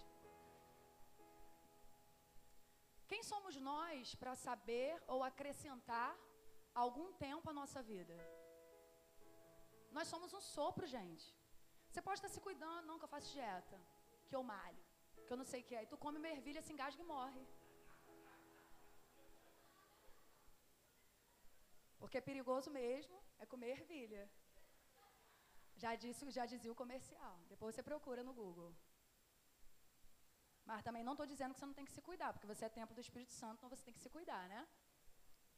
né? Abre aspas, centro de treinamento do Sandrão aí, ó, personal. Vai lá que se você seguir direitinho, tem a nutricionista aqui também, pastora Monique, tu segue o negócio direitinho que com a tua fé, né? Com a sua obediência ao Senhor, com os exercícios certos, com a alimentação certa, rapaz, 130 anos vai ser pouco para você.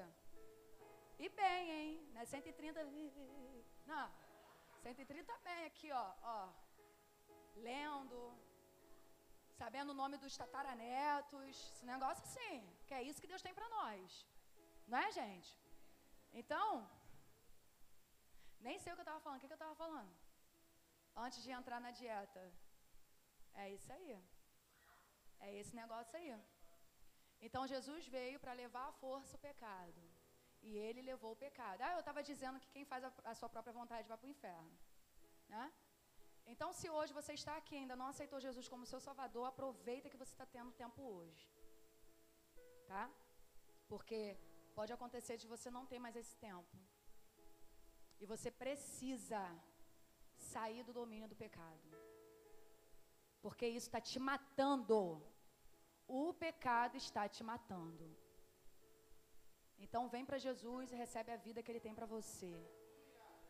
Ele é o dono da vida. Próximo.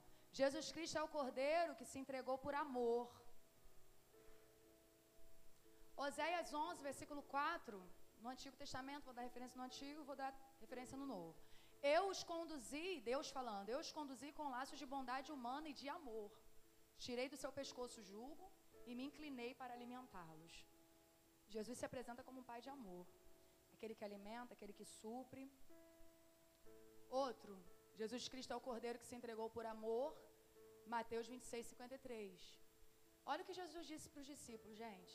Você acha que eu não posso pedir a meu pai e ele não colocaria imediatamente à minha disposição mais de 12 legiões de anjos? Uma legião é quanto? 6 mil. 12 legiões são quantos anjos? Alguém faz uma conta aí para mim. Fala aí, Alex. 12, 12 vezes 6. Quantos anos? 72. Se Jesus quisesse, 72 mil? 72 mil, né? Se Jesus quisesse com a autoridade que ele tinha, gente. Alguém vacilou? Ele só fazia assim, ó. Fulminado. Abre a terra. Abre a terra.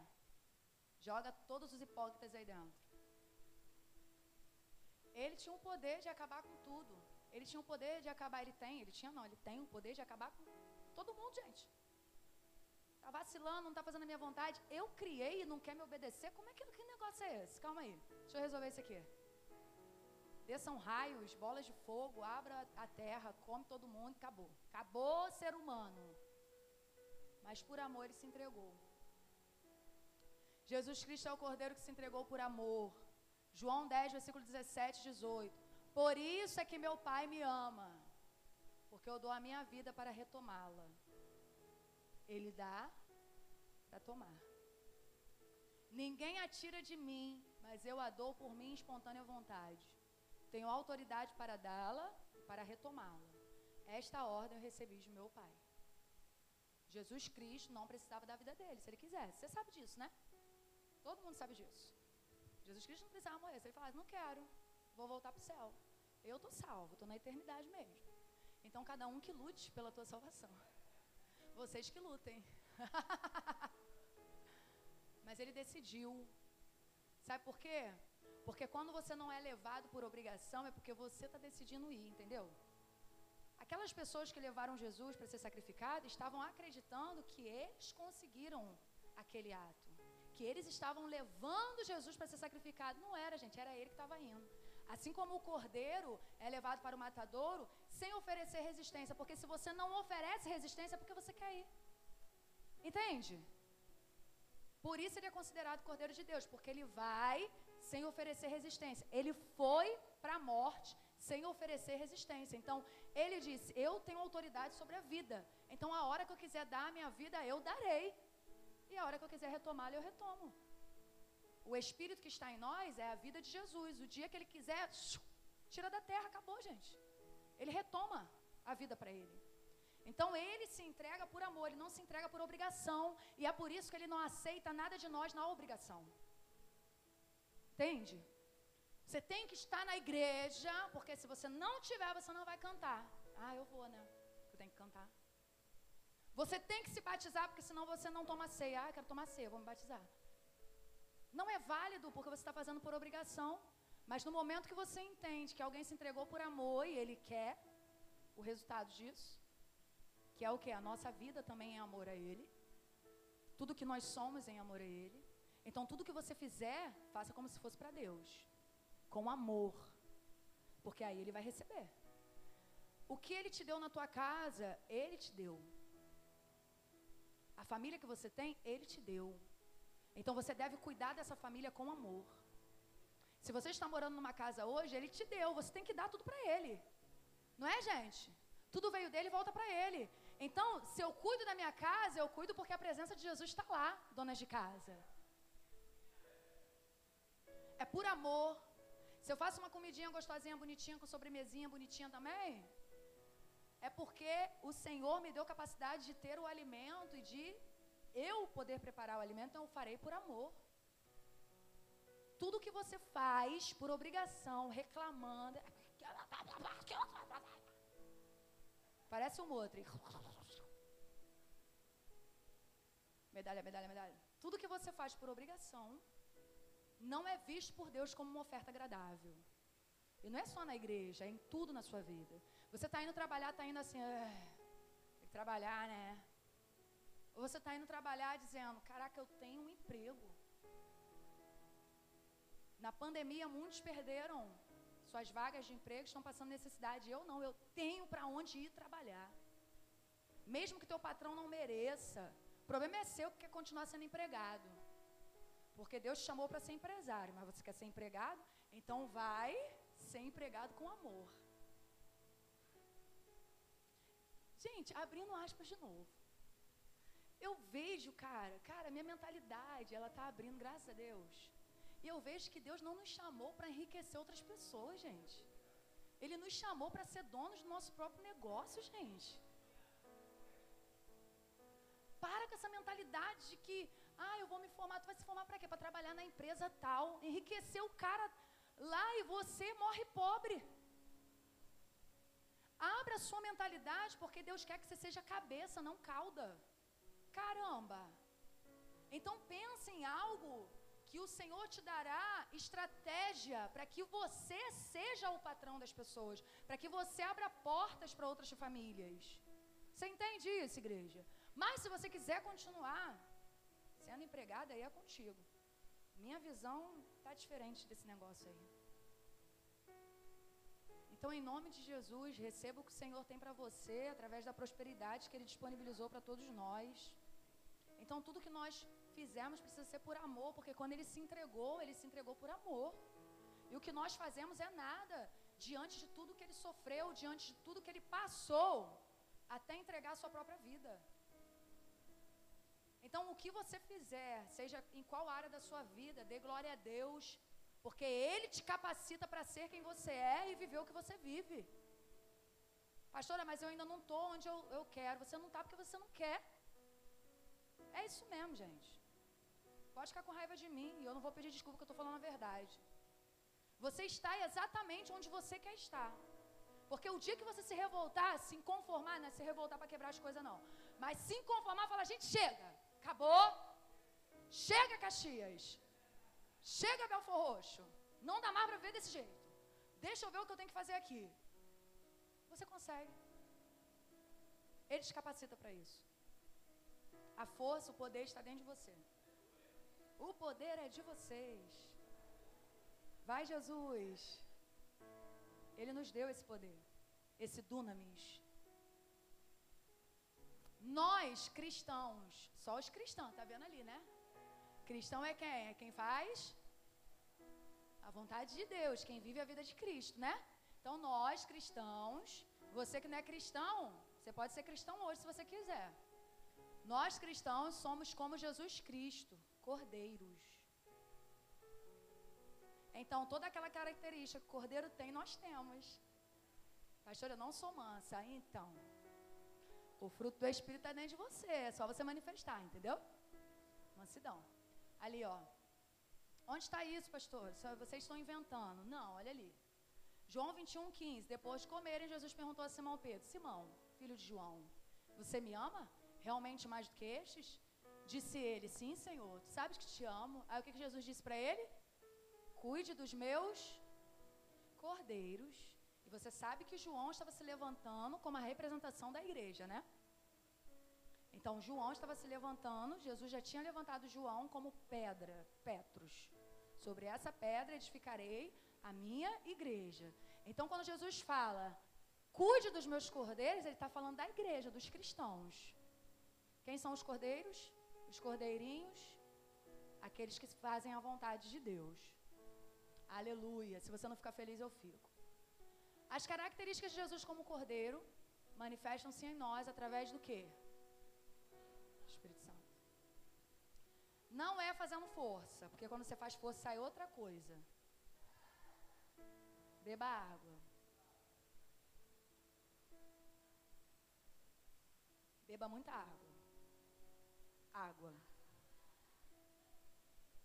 Então, as características do Cordeiro de Deus, aquilo tudo que a gente viu, se manifestarão através do Espírito Santo. Então, eu entendo que a manifestação do Espírito Santo de Deus é o que nós estamos estudando, estudando aqui, principalmente as mulheres, né?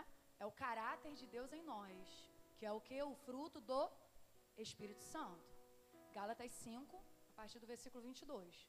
Então você vai ver todas aquelas características de Gálatas 5 no Cordeiro, gente. Então, se você é chamar, olha só, cristãos, vou falar com uma voz mansa para você não ficar horrorizado, porque depende muito do tom de voz, né? Você sendo considerado Cordeiro de Deus,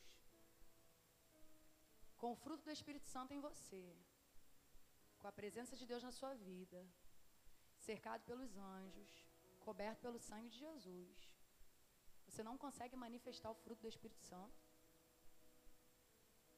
Você não consegue manifestar a característica do Cordeiro de Deus na tua vida.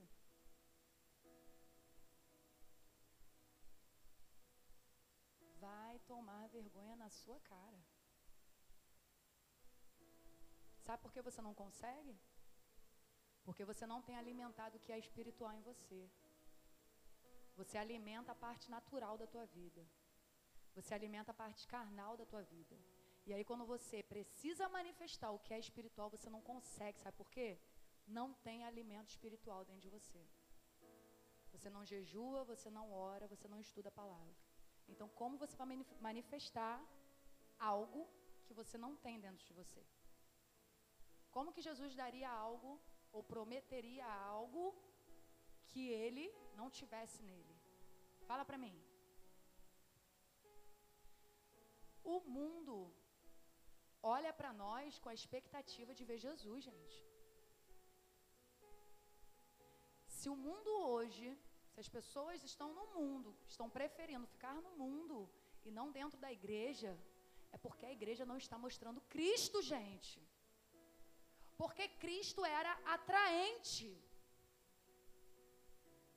As pessoas olhavam para Jesus Estou falando do, dos que não eram judeus, dos que estavam julgando Jesus pela imagem que eles tinham de um guerreiro Messias. Os judeus não acreditavam em Jesus como Messias cordeiro.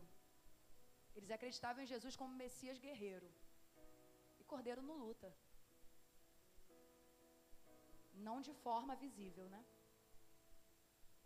Então, as pessoas que cercavam Jesus muitas delas, a maioria delas, iam pela forma atraente que Jesus tinha de lidar com elas, gente. Jesus era sisudo quando precisava ser, por causa da verdade, mas Jesus era amor. Sabe por quê? Porque juízo, amor está dentro de juízo também. Como juiz, ele também é amável, mas isso eu não vou falar hoje. Então, o que está faltando para a igreja, para os cristãos, é manifestar as características do Cordeiro de Deus. Daquele que atrai pela sua mansidão, daquele que atrai pela sua doçura, daquele que atrai pela sua aparência que parece fraca, porque não é isso que o apóstolo Paulo disse? Fiz-me fraco para ganhar os fortes, os fracos. Fiz-me fraco para ganhar os fracos. Jesus se fez de fraco para ganhar os fracos, gente. E hoje o que nós estamos querendo ser são autoritarismo, né? O que nós temos hoje como cristãos, nós, eu estou generalizando a igreja. São pessoas extremamente autoritárias, são pessoas extremamente sem noção, mal educadas, pessoas que fazem questão de pisar nos outros, pessoas que fazem questão de enfiar goela abaixo as suas ideologias, os seus ensinamentos, porque só eu que estou certo, não pode entrar a prostituta na igreja, não pode entrar o homossexual na igreja, porque a igreja é lugar de santidade. Porque não posso tomar Santa Ceia, porque a Santa Ceia é santa. E eu privo as pessoas de viverem a vida de Deus, porque eu me julgo a melhor das melhores. E não é isso que Jesus fazia. Jesus dizia: arrependa-se. Mas aquela prostituta, aquela adúltera, aquele ladrão, que chegava até ele e dizia: Eu quero viver isso. Ele dizia: Então viva. Ele não dizia: Não vai viver porque você peca, porque você vive as suas vontades. E o que a igreja hoje demonstra são pessoas que parecem ser o, sabe, os donos de toda a verdade, porque nós somos os santos dos santos. Quando na verdade, para atrair o mundo, nós precisamos ser como cordeiro. Nós somos vistos no reino espiritual como cordeiros. Que estão prontos para entregar a sua vida por amor a Jesus. O apóstolo disse aqui, ó, fez algumas perguntas aqui de manhã. E aí, você está pronto? Você está pronto para entregar a sua vida? Você está pronto para entregar a sua vida? Por amor a Jesus?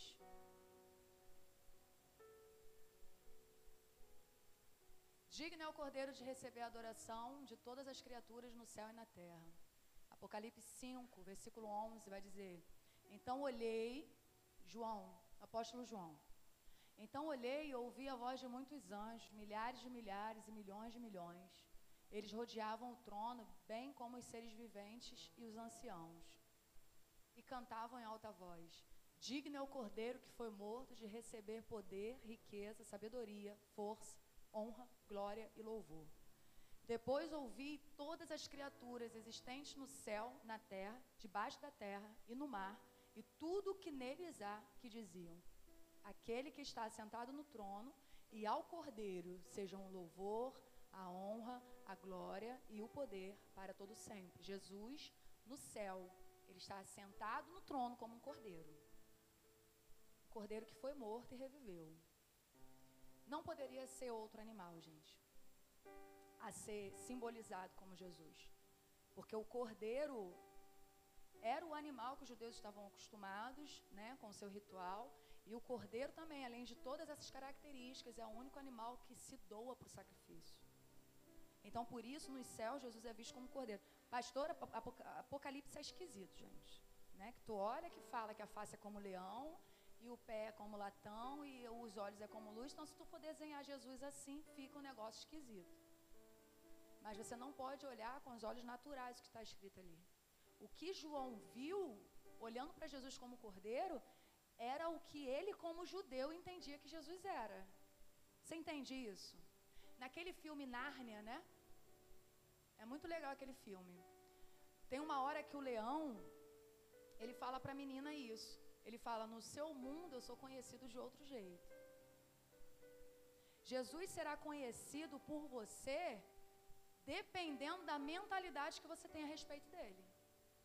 Se você o vê como cordeiro, ele se apresentará como um cordeiro a você.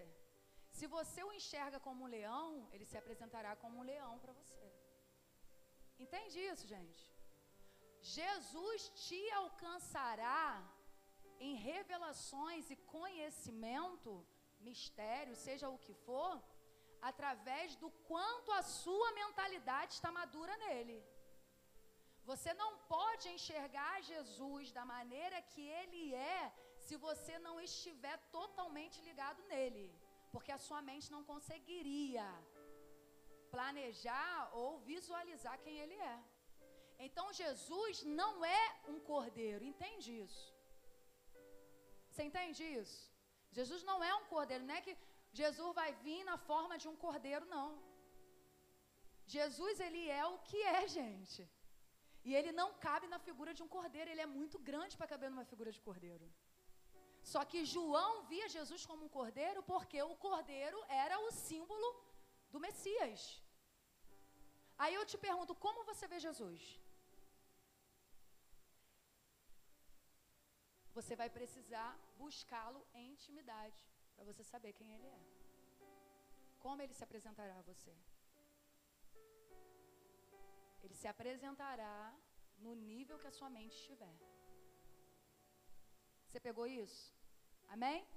Então ali João vê Jesus como um cordeiro, e ele adora Jesus como um cordeiro. Deixa eu ver aqui onde que eu estou. Sim. Já vou fechar já. Os quatro seres viventes disseram Amém. E os anciãos prostraram-se e o adoraram. Pelo sangue do Cordeiro, os fiéis venceram e lavaram suas vestes. Apocalipse também. Apocalipse 7, versículo 14. Respondi: Senhor, tu sabes. E ele disse: Estes são os que vieram da grande tribulação e lavaram as suas vestes e as branquearam no sangue do Cordeiro. Quando o grande dia chegar, Jesus virá como o cordeiro que foi morto. Com todas as características do cordeiro que foi morto. E o sangue dele limpará as nossas vestes. Eu estou falando nossas porque eu já estou vendo pela fé você no céu. Amém?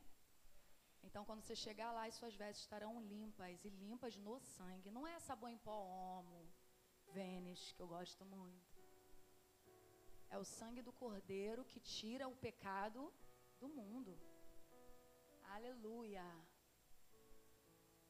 Pelo sangue do Cordeiro, os fiéis venceram e lavaram suas vestes. Apocalipse 12, versículo 11. Eles o venceram pelo sangue do Cordeiro. Depois você lê.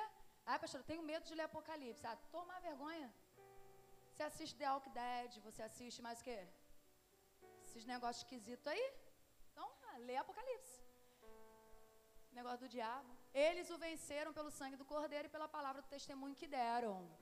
Como que nós venceremos? Lê ali, gente, a cola. Pelo sangue e pela palavra, testemunho. Então você sabia que a ceia te ajudará na tua salvação? É. Aí eu te falo, como que eu vou impedir alguém de cear, gente? Eu sou doida. Se ceando, bebendo o sangue de Cristo, você pode ser salvo. Sabe, pode entrar um negócio em você assim, na hora que o, que o suco estiver entrando, você fala, ah, quero ser livre. Pronto. Está salvo. Gente, eu já vi pessoas sendo liberta depois da ceia. E não liberta de demônios, liberta sua, na sua alma. Sabe por quê? Porque a pior libertação não é aquela que a gente mete a mão e fala, eu te expulso em nome de Jesus. Mas é aquela da sua alma. São os seus desejos que precisam sair de dentro de você. Essa é a libertação, querido. Porque essa você tem que querer. O demônio não. O demônio, problema é seu se tu não quiser. Se tu tiver manifestado, eu mando sair. Depois você fala, não era para sair, pastor. Eu gostava, mas problema, eu tirei. Você querendo ou não, entendeu?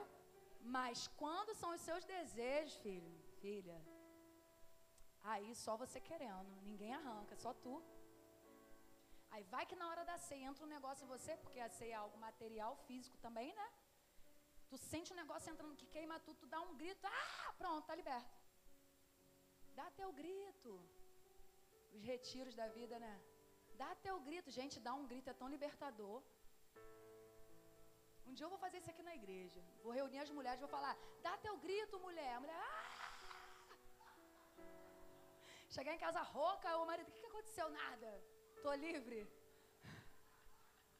Mas não é, gente. Tem hora que tu quer dar um grito, só que tu dá um grito na hora errada com a pessoa errada. Aí dá nada certo, né? Vamos continuar aqui. Jesus Cristo como cordeiro é o que, gente? É manso, dócil, humilde, servo, provedor, misericordioso e o certo seria sacrificial, né? Mas com certeza o como é que é o nome? O corretor fez o favor de me corrigir sem eu precisar. Então ele é manso, dócil, humilde, servo, provedor, misericordioso, sacrificial. O que, que é isso tudo aqui? Tudo que a gente estudou. Agora aqui. O que, que você precisa ser? Vamos lá. Manso. Não, calma aí, gente. Manso, aí você digere. Manso, entendeu? Manso, é, manso. Mas o que? Dócil, ah, gente. Ah. Humilde, não é humilde de usar roupa rasgada. Tá bom? É humilde de não querer ser superior a ninguém, mas também não é inferior, né? Você sabe seu lugar. O que? Servo, mas não é o servo escravo, é o servo que oferece a servitude. O que, que é isso? Aquele que faz por amor. Amém? Provedor. Sabe por quê? Você é tão abençoado que você pode prover na vida de outras pessoas. Sim ou não? Isso. Misericordioso. Você não vê uma pessoa quase caindo na, no, no, no Como é que fala? No buraco fundo. Você não vê uma pessoa caindo e dá uma pesada para ela terminar de cair, né? Você é misericordioso, a pessoa te pede perdão, você perdoa, né? É. A pessoa te pede perdão, você perdoa. É. Você também sabe pedir perdão. É. Porque você não quer morrer de câncer. É, é uma regra, pastora? Não, mas 99,9% das pessoas E sacrificial, você está disposto a sacrificar a sua vida por Jesus.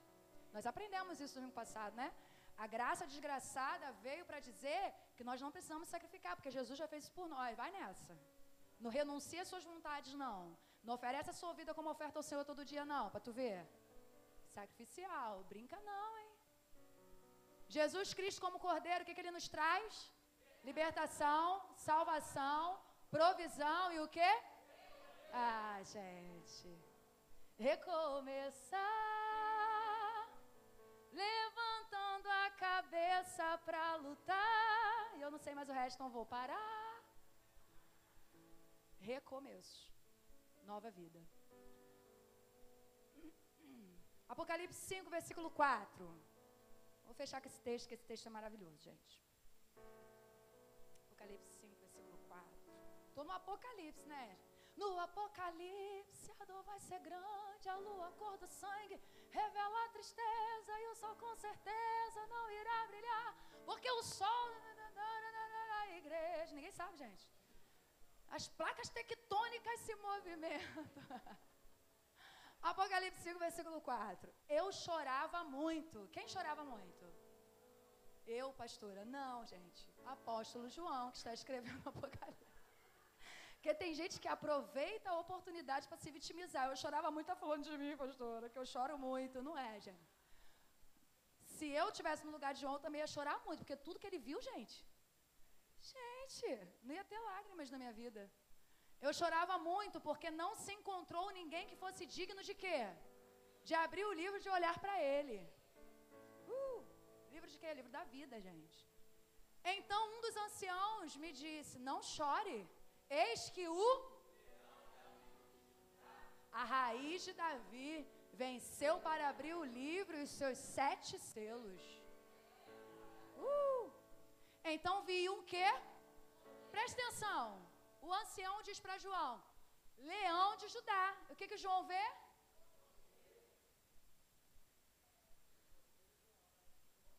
João é o que, gente? Doido, né? que o, ancião está falando? É o, é o leão da tribo de Judá e ele olha e vê o cordeiro. Então vi um cordeiro que parecia ter estado morto. Só que o cordeiro parecia estar morto, estava o quê? De pé. Quem está morto não está de pé, né? É, é, confunde, né? É uma pegadinha que ele faz. Ele é.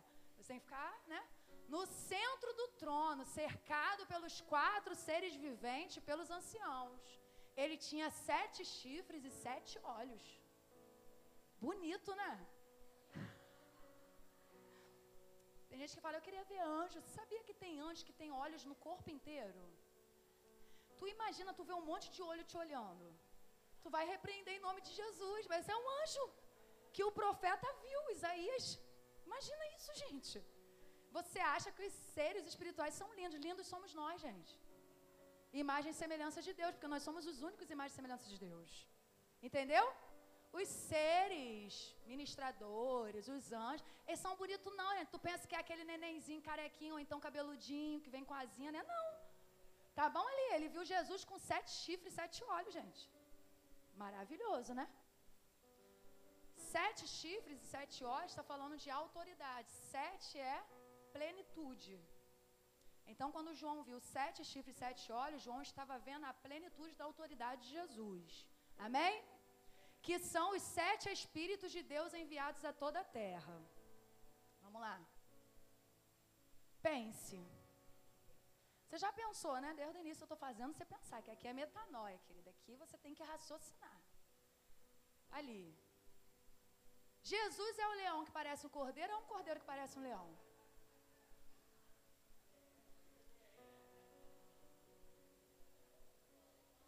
Responde aí, gente. É o, quem acha que é um leão que parece um cordeiro? Levanta a mão. Quem acha que é um cordeiro que parece um leão? Levanta a mão. Ué, gente. Votos nulos e. Calma aí, o que, que eu falei aqui, ó, pra você? Eu falei aqui, ó. Vamos pensar? Então aqui, ó. Vou falar de novo, vamos lá. Quem acha que é o leão que parece um cordeiro? Tá aumentando, ó. Quem acha que é um cordeiro que parece um leão? Ué, gente. Vocês são muito esquisitos.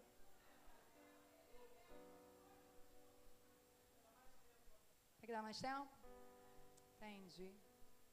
Visto que nós lemos agora em Apocalipse que o ancião disse é o leão e João viu um cordeiro. Então por isso eu te fiz essa pergunta. Confundiu? Então calma aí, deixa eu desconfundir sua mente nos próximos capítulos.